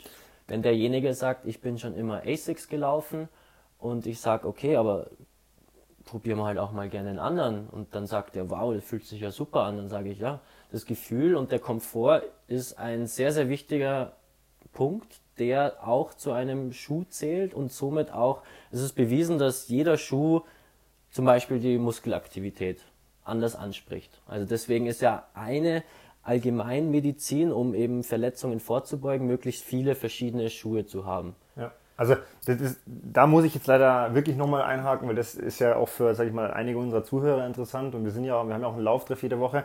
Also wenn wir jetzt schon beim Thema Laufschuhe sind, du sagst, wichtig ist, dass man verschiedene Schuhe hat. Äh, Vielleicht kannst du mal kurz erklären, warum das aus deiner Sicht so wichtig ist? Genau, also verschiedene Schuhe. Einerseits, äh, ja, das kann der Hersteller sein oder innerhalb von dem Hersteller eben die verschiedenen, verschiedenen Modelle, Modelle genau. wo es wo es von gedämpft bis bis ungedämpft gibt, weil ihr werdet auch verschiedene Laufeinheiten haben. Ihr werdet mal einen gemütlichen Long Run am Sonntag machen, wo man eben dann den schwereren Schuh hat, der ein bisschen gedämpfter ist. Dann werdet ihr wieder Intervalle machen, wo man halt was Direkteres möchte. Und diese verschiedenen Schuhe aufgrund der verschiedenen Geometrien und Materialien, die sprechen euren Körper auf unterschiedliche Art und Weise an. Heißt, Sehnen, Bänder, Muskulatur wird immer anders beansprucht und somit beugt man einer Überbeanspruchung vor. was dann letzten Endes zu einer Verletzung führen könnte. Und wenn man da eben pro Woche bei seinen drei, vier Läufen innerhalb von zwei oder drei Laufschuhpaaren äh, variieren kann, dann ist das zurzeit. Das wäre auch deine Empfehlung sozusagen. Also mindestens zwei, genau. eher drei, wenn man ja. sagt, man möchte sich was Gutes tun. Auf jeden Fall. Und der zweite Punkt, den finde ich auch nochmal ganz interessant. Also, wenn jetzt jemand sagt, okay, ähm, ich weiß jetzt nicht genau welchen Schuh, dann ist wahrscheinlich deine Empfehlung auch, wie es ja ich auch immer sage, lasst euch erstmal von jemandem anschauen, der davon auch eine, eine gewisse Ahnung hat. Geht mal aufs Laufband in ein Laufgeschäft, ähm, wie ich es gerade schon erwähnt hast, hier vielleicht bei uns zum Sport innen, lasst mal den drüber schauen. Aber das finde ich ganz interessant. Also, du hast gesagt, das Gefühl bei einem Schuh ist schon auch extrem wichtig, oder? Genau. Also, das Gefühl ist, glaube ich, meines Erachtens erst einmal auch, wie der Schuh an sich sitzt. Also wenn man in den, wenn man in den Schuh reinschlüpft und man merkt schon, okay, am großen C drückt was, Ferse drückt was, dann wird er beim Laufen auch nicht besser werden. Also das ist einfach so dieses Bauchgefühl, das bei einem Schuh extrem wichtig ist. Und dann braucht man aber eben auch so eine ja, Expertenmeinung, dass man sagt, okay, ich gehe meine 30, 40 Kilometer die Woche laufen macht die und die Art der Läufe und dann, dann, dann haben die schon den passenden Schuh, der eben optimal abgestimmt ist von Gewicht, Dämpfung. Und wenn sich der gut anfühlt, dann ja, kann man da nicht viel falsch machen. noch eine Frage, um dieses wissenschaftliche Thema dann abzuschließen. Ist für dich beim Laufschuhdesign wichtig? Für mich persönlich nicht. Okay. Also mir ist die Farbe wurscht. Ähm, es sollte auch wurscht sein, aber rein aus wissenschaftlicher Sicht hat die Farbe oder generell auch die Form einen sehr, sehr großen Einfluss auf eben dieses subjektive Empfinden. Ja. Und deswegen werde ich beispielsweise meine Laufstudie mit On auch komplett blind geschehen lassen, weil On, diese Schuhe, wer sie kennt mit den Clouds, man sieht schon, das ist ein anderer Schuh als jetzt beispielsweise Asics Adidas. Heißt, man hat automatisch irgendeine Vorstellung davon, ob die jetzt ist, okay, da ist viel Luft drin, der Schuh ist leicht, ja. der Schuh ist was weiß ich auch immer. Und das möchte ich jetzt eben mal eliminieren, dass ich sage, okay, die Leute sehen diesen Schuh nicht, indem sie laufen und müssen dann einfach nur, wie sich der Schuh am Fuß anfühlt, laufen. Was ich mir da manchmal denke, es wäre doch eigentlich am geilsten, wenn alle Laufschuhe schwarz wären. Weil dann hast du dieses Ding nicht mehr, dass jemand in Versuchung kommt, sich zum Beispiel den Laufschuh dann zu einem, aus einer geilen Farbe heraus zu kaufen. Ich meine, klar sagst du, okay, wenn jemand gerne rot mag, dann läuft er vielleicht lieber in einem roten Laufschuh, aber ich finde es trotzdem manchmal schwierig, dass Kaufentscheidungen dann eher daraus getroffen werden, vielleicht, oder vermeintlich daraus getroffen werden, ähm, obwohl der Schuh vielleicht gar nicht zu 100% passt, aber er schaut vielleicht gut aus. Ja. ja, aber dafür sind ja dann eigentlich auch die Fachleute da, dass sie dann schon einen passenden Schuh raussuchen und gefallen muss er auch, weil sonst macht das Laufen im Moment keinen Spaß. Okay. Also vor allem für. also das, das gestehst du dann doch zu, dass du sagst, okay, also der darf dann schon gut ausschauen, weil. Ja. Okay. Gut. Ähm, interessant. Jetzt habe ich noch ein paar andere ähm, Punkte, ein paar, also das mit dem, ich habe das, hab das mit der Crazy Projekte mal zusammengefasst, das mit der Radtour haben wir schon besprochen. Ähm, Jetzt weiß ich nicht, ob du es einfach mal kurz erzählen kannst, was du im November auf Costa Rica, Costa Rica gemacht mhm. hast, ähm, wie du dazu kommst, was da los war. Und weil das, wenn man so dich ein bisschen verfolgt auf Instagram, dann denkt man so, hä, wir haben uns ein bisschen nicht gesehen. Auf einmal schaue ich Story, okay, er ist auf Costa Rica oder was macht er denn da jetzt? Ähm, wie, wie kam es dazu und was hast du da gemacht? Ähm, ja, Costa Rica hatte ich die große Ehre ähm, zu bereisen mit vier weiteren Kandidaten und Joey Kelly. Joey Kelly bzw. Seinem, seinem Sohn ähm, Luke Kelly. Wir wurden von Herbert Zien, das ist eine deutsche Naturkosmetikfirma, ähm, ja, auserwählt. Also da gab es. Hast du dich da beworben? Genau, okay, ich habe ja. auf Facebook mal einen, ja, einen Aufruf dazu gesehen. Man soll einfach kommentieren mit unter dem Motto Ich will. Also warum möchte ich in den Dschungel mit Joey Kelly? Ist jetzt nicht so naheliegend, dass man das macht. Und ich habe gesagt, okay, kommentieren kostet nicht viel. Und schauen wir mal, was passiert. Und dann kam eben direkt noch eine Antwort zurück. Ich soll doch bitte ein paar Fragen per E-Mail beantworten. Habe das auch noch gemacht, noch ein Foto mitgeschickt. Und irgendwann habe ich dann einen Anruf bekommen, nachdem das Gewinnspiel ausgelaufen ist. Ich bin jetzt unter den letzten zehn und sie würden mich gern persönlich jetzt eben mit mir reden und sich einen Eindruck von mir machen. Und ja, zwei Tage drauf war dann die Entscheidung da, dass ich im Oktober für eine Woche nach Costa Rica fliege. Okay, Oktober war es, ich jetzt genau. gedanklich im November ja, genau. eingeordnet, aber okay. Jetzt eben vor kurzem. Und, ähm, also für die, die jetzt Joey Kelly gar nicht kennen, erklär mal in zwei, drei Sätzen, Genau, also was Joey der verrückte Kelly- Vogel alles macht. Oder? für, für die ältere Generation, ich meine, bekannt geworden ist er durch die Kelly Family, Ja. durch Singen, hat sich dann aber boah, mit 18, 19, 20 irgendwann, als er keinen Bock mehr gehabt hat, vor allem dem Extremsport gewidmet und da vor allem so extrem Ausdauerläufen. Also da haben teilweise, der hat beispielsweise Wüsten durchquert, er ist 40 Stunden durchs Death Valley gelaufen bei, bei 50 Grad in der Sonne. Ähm, er macht regelmäßig bei diesen 24 Stunden Spendenmarathon von RTL mit. Also der hat sich halt dann auch in dieser Szene berühmt gemacht. Korrigiere mich mal, wenn ich falsch liege, aber ich glaube, der hat mal irgendwie so einen Lauf gemacht von der Nordsee auf die Zugspitze und das mit kompletter Selbst Genau, das Versorgung, oder, war also, oder Versorgung aus der, aus der Landschaft sozusagen. Ne? Genau, also er er durfte nichts mitnehmen, sondern er musste sich versorgen, was er quasi findet. Genau, so. der hat mal Also- einen so einen Survival Run durch ganz Deutschland von Norden bis Süden gemacht, wo er eben ja, draußen schläft und nur das isst, was er Okay. frisst. Oder dass man das mal einordnen kann. Und dann, äh, also ich denke mal, ich, also bedingt dadurch, was du ja sportlich gerade schon erzählt hast und auch selber machst, war, eine, das kann ich mir vorstellen, dass die Vorfreude natürlich groß war, so jemanden zu treffen, der Ja, ja, ja. ähnlich, ähnlich aktiv ist wie du, ähnliche Sachen macht wie du und auch so, sag ich mal, ein bisschen tickt wie du, oder? Ja, das auf jeden Fall. Also ähm, der ist jetzt 47 Jahre, von dem her dachte ich mir auch, okay, ich bin 25, also rein sportlich gesehen ähm, werde ich da wahrscheinlich ja, schon Vorteil haben, aber das war auch nie der Hintergedanke hinter dieser Challenge, so wie es immer heißt, Herbert Zin Challenge, ähm, sondern wir haben da ein, ja, wir waren da sechs Tage dann vor Ort und haben wirklich von, von Mountainbiken bis Trailrunning über dann wirklich abenteuerliche Sachen, zum Beispiel Canyoning, also in einem Wasserfall sich abseilen oder Flying Fox, das ist eben an einem Drahtseil über die, über die Baumkronen des Dschungels fliegen. Äh, haben da wirklich eine super schöne Zeit gehabt mit ihm und konnten ihm da halt dann auch äh, die eine oder andere Geschichte ent, entlocken und ja, das war wirklich äh, eine super Zeit. Hast du jetzt noch Kontakt zu ihm oder bleibt man danach in Kontakt? Oder? Ich war jetzt äh, vor Weihnachten, wir sind jetzt nämlich wieder auf Tournee. Okay. Da war ich Ah, tatsächlich? Ja, ja, die die haben jetzt Musik? 25 Jahre. also die machen so ein, so ein Re Reunion-Ding, Reunion, ja. okay. Ähm, da war ich in Wien auf dem Konzert. Äh, ja, der, der, der Kerl hat über, ich glaube, der hat über 200 Events im Jahr. Also Okay. der ist halt einfach im Stress. Ja. Ähm, aber schauen wir mal, wann wir uns das nächste Mal wieder persönlich treffen. Und, ja. Jetzt hast du es ja, glaube ich, selber auch schon angekündigt auf äh, Instagram mal in deiner Story, dass äh, jetzt in 2020 ja wieder ein komplett neues Projekt ansteht. Auch ein, für, ich finde, sehr spannendes Projekt. Ähm, und zwar Ninja. Ninja Warrior? Warrior, genau. Ähm, der Bushi kommentiert es, glaube ich. ne? Ja, Ich, kenne das eben dadurch, weil ich sage, es ist super witzig gemacht, einfach, weil der halt einfach auch wirklich so diese, also diesen ernsten Sportkommentator da reinbringt, aber das halt einfach so immer mit seinen witzigen Sprüchen. wirklich witzig macht. Ähm, das ist jetzt der einzige Kontakt, den ich dazu habe. Also ich habe das ein paar Mal selber im Fernsehen gesehen und mich dann halt auch amüsiert. Äh, ich habe das aber nie weiter verfolgt. Du bist jetzt da aktuell im Casting sozusagen, oder wie Genau. läuft das? Äh, ich habe mich, muss ich sagen, die letzten Jahre auch schon immer mal so beiläufig beworben. Also es geht ganz normal über die RTL Ninja Warrior Seite. Äh, und so habe ich dieses Jahr auch wieder gemacht und vor, Du bist die Jahre davor aber nie genommen worden. Genau. Und das hängt wovon ab, weiß man das? dass oder? sich so viele bewerben. Okay, einfach. Also ist das dann Zufallsprinzip oder? ich, ich glaube, ja, also ich kann mir nicht vorstellen, dass sie sich jede Bewerbung wirklich persönlich anschauen, weil das zu viel Zeit in Anspruch nimmt. Von Ja. dem her kann sein, dass sie vielleicht einfach ein paar ignorieren und auf ein paar antworten sie. Und dieses Jahr, vielleicht haben sie sich mich angeschaut, Okay. Instagram, Facebook, haben dann mitbekommen, okay, der, der Typ ist ein bisschen verrückt. ja.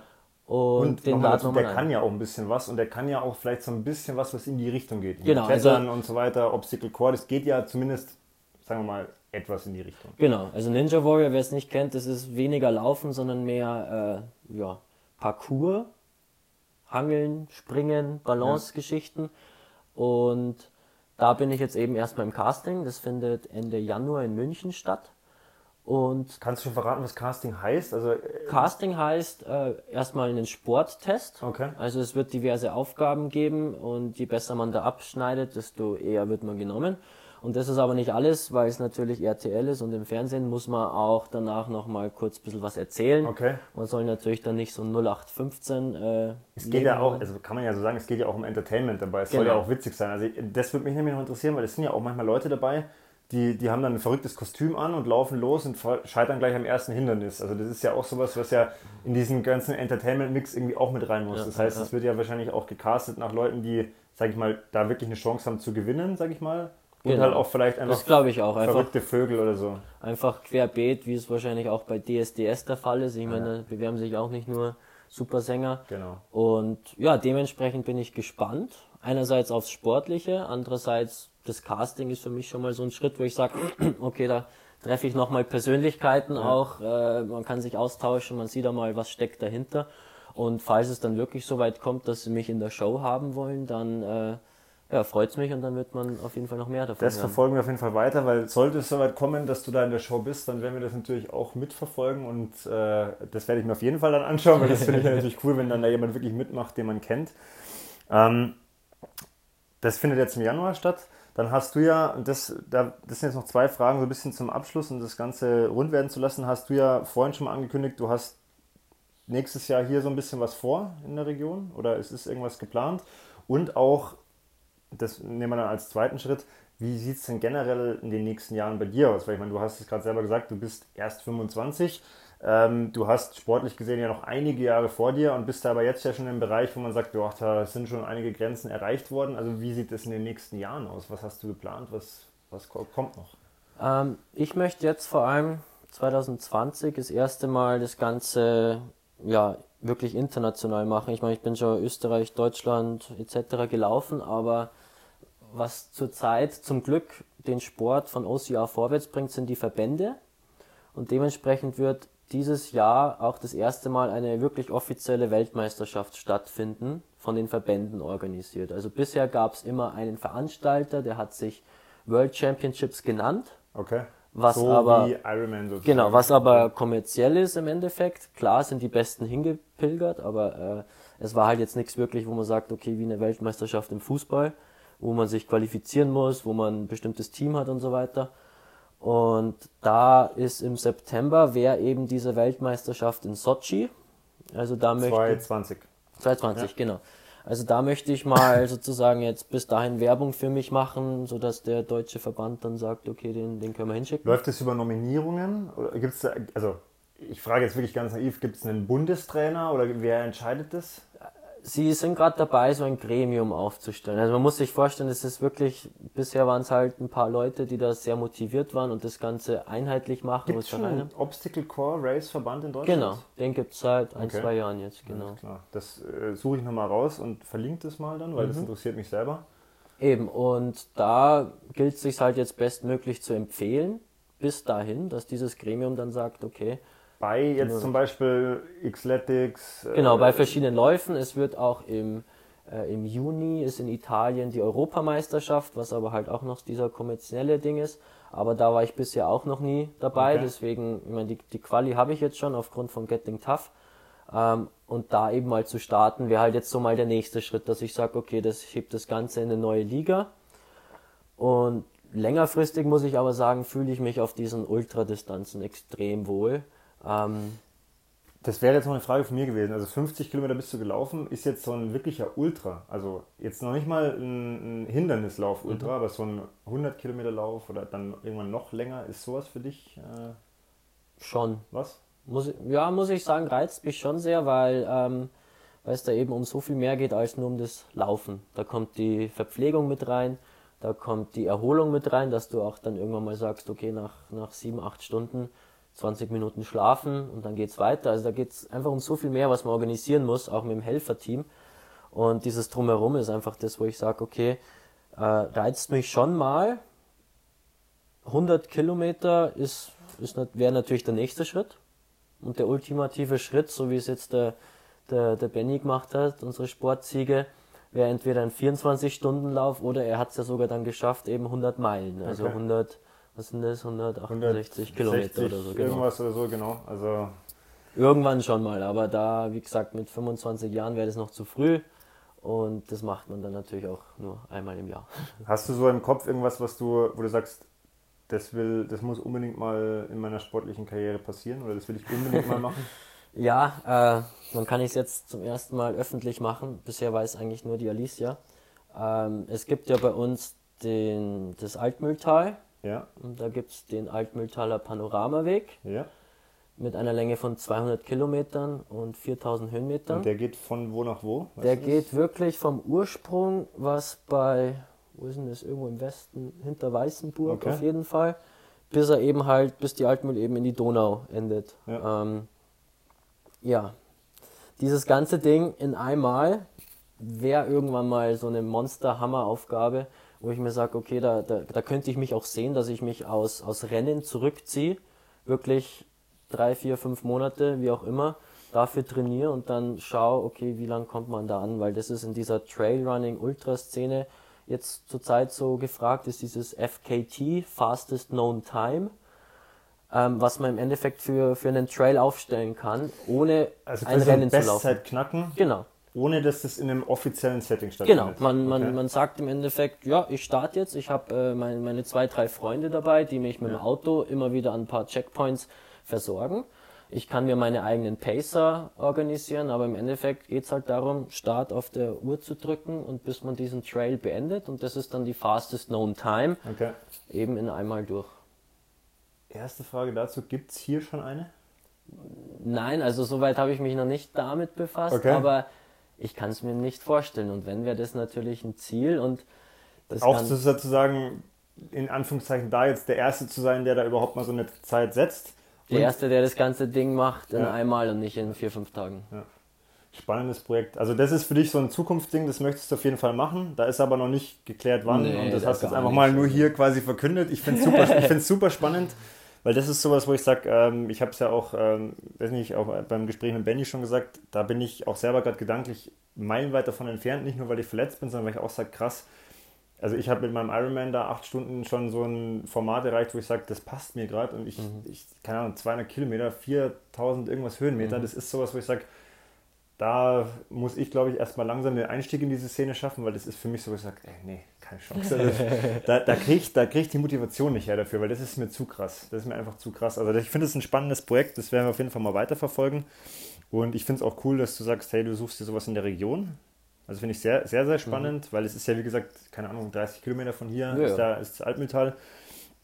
Ähm, auf jeden Fall echt spannend. Jetzt, bevor ich jetzt äh, in meine letzten vier Fragen gehe, erstmal die Frage an dich: Habe ich irgendwas vergessen? Habe ich irgendwas vergessen zu erwähnen von dir? Habe ich irgendwas äh, oder möchtest du noch irgendwas ergänzen, wo du sagst, hey, da, da willst du noch mal drüber reden? Ähm, nee, nur vielleicht kurz, um das gleich nochmal als Werbung zu nutzen. Ja, ja, gerne, äh, gerne. Ich, ich, ich bewege mich jetzt nicht nur äh, an der Startlinie, sondern mache jetzt auch meinen ersten Lauf hinter den Kulissen. Okay. Äh, zusammen mit Getting Tough. Die werden 2020 eben vier Rennen in Deutschland haben, vorüberwiegend Süddeutschland, und kommen halt auch nach Ingolstadt. Das ist natürlich, also sorry, da, da, da mache ich auch gerne Werbung dafür. Das ist natürlich auch für mich super interessant. Weißt du schon, wann das stattfindet? Genau, es wird am 3.10. stattfinden, einerseits Feiertag, andererseits ein Samstag. Okay. Es wird in Geisenfeld, beziehungsweise eben an diesen Kiesweihern bei dem Wake and Groove Okay. stattfinden. Und das Ganze kommt daher, dass sie 2019, dieses Jahr, das Ganze schon machen wollten. Genau, also es war schon geplant. Es war ich, geplant. Bei Zuhörern in der Nähe da hinten, glaube Genau, ich. So. ich glaube an der Kaserne, Max Ja. Immelmann wollten sie irgendwie. Ähm, und das Ganze konnte dann aufgrund von der Wasserqualität nicht stattfinden etc. Und dann habe ich gesagt, hey Freunde, ich laufe euren Lauf immer im Dezember. Somit konnte ich die einfach anschreiben und man hat sich über das Hörensagen schon gekannt.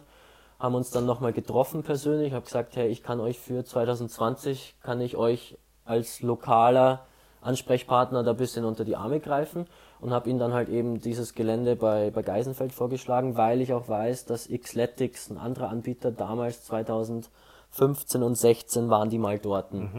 Äh, von dem her wussten beispielsweise jetzt auch die Grundstücksbesitzer davon. Das heißt jetzt aber, also bist du dann da Rennveranstalter oder Rennorganisator oder in welcher Rolle fungierst du da? Also bisher mache ich sehr viel dafür. okay. Äh, läufst du dann auch mit selber? Oder? Ich gehe mal nicht davon aus, dass ich mitlaufen Okay. kann, äh, je nachdem, was an dem Tag meine Aufgaben sein werden.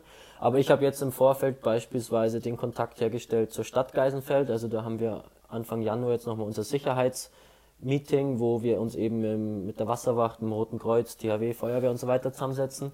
Ich habe äh, die Verträge dann für die Grundstücksbesitzer, mich da. Ich habe auch schon einen Streckenplan äh, entworfen. Wenn ich an der Stelle ganz kurz äh, einhaken darf, kann man erstens dir irgendwie helfen, wenn jemand Interesse hat und wenn ja, wie? Und zweitens, wo kriegt man Infos dazu? Genau, also helfen kann man auf jeden Fall dann, jetzt ist vielleicht noch zu früh, aber später im Jahr dann, äh, vor allem wenn es um einerseits Sponsoring geht. Also das ist vielleicht echt auch interessant für, für kleinere Firmen, für mhm. größere Firmen. Äh, freiwillige Helfer braucht es immer. Die werden auch mit, mit Startplätzen etc. und, okay. und, und äh, Verpflegung ausgestattet. Also sowas halt. Und Getting Tough ist da auch ziemlich stark dahinter, dass dieser Lauf sehr lokal ist. Also okay. dass da viele aus Ingolstadt kommen. Weil ja. Sie wissen in Ingolstadt, wir haben einen super Triathlon, wir haben einen super Halbmarathon, wir sind mitten in Bayern drin. Also warum sollte hier auch Hindernislauf nicht super funktionieren? Ähm, weil wir ja so viele sportbegeisterte Menschen da haben. Und dementsprechend macht's einfach alle mit, kommt's, bringt's für jeder fünf bis zehn Freunde mit und dann wird das Ding ein Erfolg und die kommen auch jedes Jahr. Wenn man Fragen hat, einfach bei dir melden wahrscheinlich. Einfach bei mir melden, Instagram, Facebook, whatever. Das ist gut. Und äh, das habe ich jetzt gerade schon, äh, als ich dir zugehört habe, ist mir natürlich schon eingefallen. Man, ich, also ich wusste davon jetzt nichts bisher bis zu unserem Gespräch, aber es ist ja jetzt schon cool zu wissen, okay, das findet nächstes Jahr im Oktober statt, weil dann kann man erstens bei den verschiedensten Lauftreffs dafür Werbung machen. Man kann auch sagen, hey, pass mal auf, wenn die ganzen Halbmarathons, Triathlons vorbei sind, dann kann man sogar ein bisschen drauf hintrainieren mit mhm. den ganzen Lauftreffs und so. Und das ist ja das, was du vorhin schon gesagt hast, oder am Anfang des Gesprächs gesagt hast, einfach mal eine neue Herausforderung setzen und vielleicht mal weg von diesem klassischen, ich schaue nur auf meine Uhr, welche Pace ich laufe und äh, meine Kilometer, sondern ich setze mich mal mit einem neuen Ziel auseinander und vielleicht auch mit ein, zwei Freunden und suche mir eine neue Richtig. Herausforderung. Stellt euch ein Team zusammen, meldet euch zusammen an und dann werdet ihr gemeinsam an der Startlinie stehen und mal merken, was es heißt. Sehr cool. Finde ich auch cool, dass wir die Info jetzt hier auch gleich bekommen haben. Also ich hoffe natürlich, dass ich da spätestens wieder laufen kann, weil das habe ich mir dieses Jahr schon so ein bisschen vorgenommen gehabt, bei diesem ersten Rennen da vielleicht sogar mitwirken zu können. Aber das ist dann auch für mich was, wo ich sage, hört sich interessant an. Ähm, wenn ich laufen kann und darf, werde ich da auf jeden Fall dabei sein. Dann würde ich sagen, geben wir meine letzten vier Fragen. Ähm, du kannst, musst, darfst mit einem Wort, Satz, wie auch immer antworten. Mhm. Äh, manche Sachen sind zum Vervollständigen. Die erste Frage wäre, hast du im Sport und oder im Leben ein Vorbild? Schwer. Also wem ich schon am längsten, glaube ich, folge über sozialen Medien, sind der, ist der Florian Neuschwander. Darf man ganz kurz an der Story diese Geschichte ganz kurz einwerfen? Ja. Erzähl vielleicht kurz, dass du dich so, den, mal getroffen hast. Genau, ne? den habe ich, äh, ich glaube letztes Jahr war das auch persönlich getroffen. Der wird von Öltier gesponsert, eben diesen Erdnüssen und die haben ein Meet and Greet oder Meet and Run mit ihm ausgeschrieben im Taunus bei Frankfurt. Ja, und dann bin ich da hochgefahren, habe den Typen persönlich kennengelernt und das ist einfach eine, ja, eine sehr, sehr geile Persönlichkeit, die er auch völlig verrückt trainiert, sage ich einmal, also fernab von, von wo, wo, jeder sich einfach die Haare raufen würde.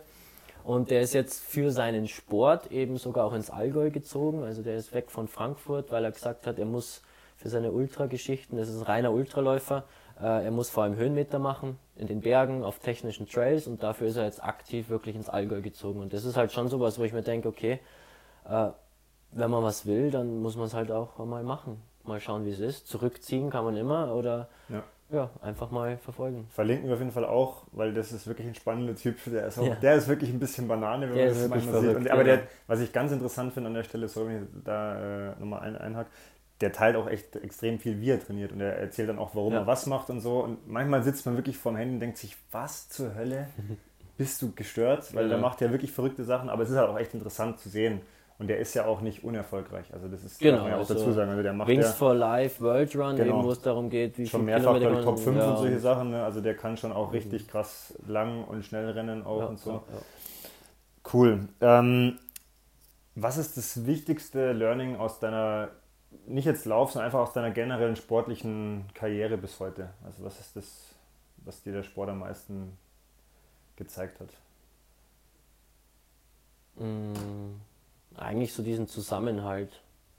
Also als Sportler untereinander, vor allem Sportler in Ingolstadt oder so, irgendwann kennt man sich, irgendwann lernt man sich zu schätzen und ich, ich spreche jetzt für mich, aber da, da gibt es jetzt keine, keine Rivalen oder so. Also man ist immer irgendwo, wo man sagt, okay, man weiß, der Typ ist besser, da bin ich vielleicht schneller aber grundsätzlich gibt man sich auch beim Sport in den Laufcup danach die Hand und, und trinkt dann eben sein, sein ISO-Weizen zusammen das und, kann ich bestätigen, und gut ja. ist. Also Und so hilft man sich auch. Und das Größte für mich ist, wenn, wenn ich sozusagen für meine Freunde der Ansprechpartner bin, wenn es um Sport geht. Die kommen her und sagen, hey Chris, du, ich habe eine Frage da und dazu. Und dann weiß ich, okay, ich, ich repräsentiere Sport sozusagen. Ja. Und das ist halt, wo man sich dann gegenseitig helfen kann. Und wie schon mal erwähnt, im Laufen kann jeder seine Grenzen durchbrechen, wenn man einfach nur konsequent dabei bleibt. Ja. Das äh, möchte ich vielleicht mit einer ganz kurzen Anekdote äh, schmücken. Äh, letztes Jahr im Februar haben wir uns zu einem Lauf verabredet und also ich, ich kann mich, ganz ehrlich, ich kann mich an das letzte, nee, dieses Jahr war es, dieses Jahr im Februar. Ja, voll, genau. Äh, ich kann mich jetzt an dieses Jahr nicht an viele Läufe erinnern, aber das ist sowas, wo ich sage, an den kann ich mich eins zu eins erinnern. Ich weiß auch, dass wir immer drei Kilometer normal und dann einen schnell gelaufen sind. Es hat geschneit wie verrückt. Irgendwann sind die Füße überhaupt nicht mehr hochgekommen, weil alles, der Schnee hat so krass nach unten gezogen und wir sind den letzten Kilometer gerannt wie die Gestörten in, ja. glaube ich, 3,20 oder so. Und das sind so Momente, wo ich sage, da, genau das ist der Punkt. Da ging es gar nicht um, diese, um den Lauf und um die Leistung an sich, aber ich weiß, wir waren da zusammen unterwegs. Wir haben erst geredet, dann haben wir irgendwann nicht mehr geredet. Und es war aber eben so ein Zusammenhaltsding. Und es ist jetzt egal, ob wir uns dann beim Halbmarathon als Gegner an der Startlinie sehen, weil vermeintlich sind wir Gegner, weil jeder will so schnell ins Ziel, wie er, wie er kann. Aber das würde ich echt genauso unterschreiben, dass das oft, äh, auch gerade in Ingolstadt, ein schönes Ding ist, ja. dass da einfach, man kennt sich, man, man, man schätzt sich und man ja, kann auch miteinander trainieren. Das kann ich eigentlich auch nur ermutigen, das noch viel öfter zu tun. Weil genau. ich glaube, wenn, wenn jemand Bock hat, mit dir mal zu laufen, schreibt es mir gerne. Ich bin sofort dabei, auch wenn ihr denkt, ich laufe zu schnell. Das ist mir wurscht, ich kann auch langsam laufen. Also, das ist der Aufruf an der Stelle.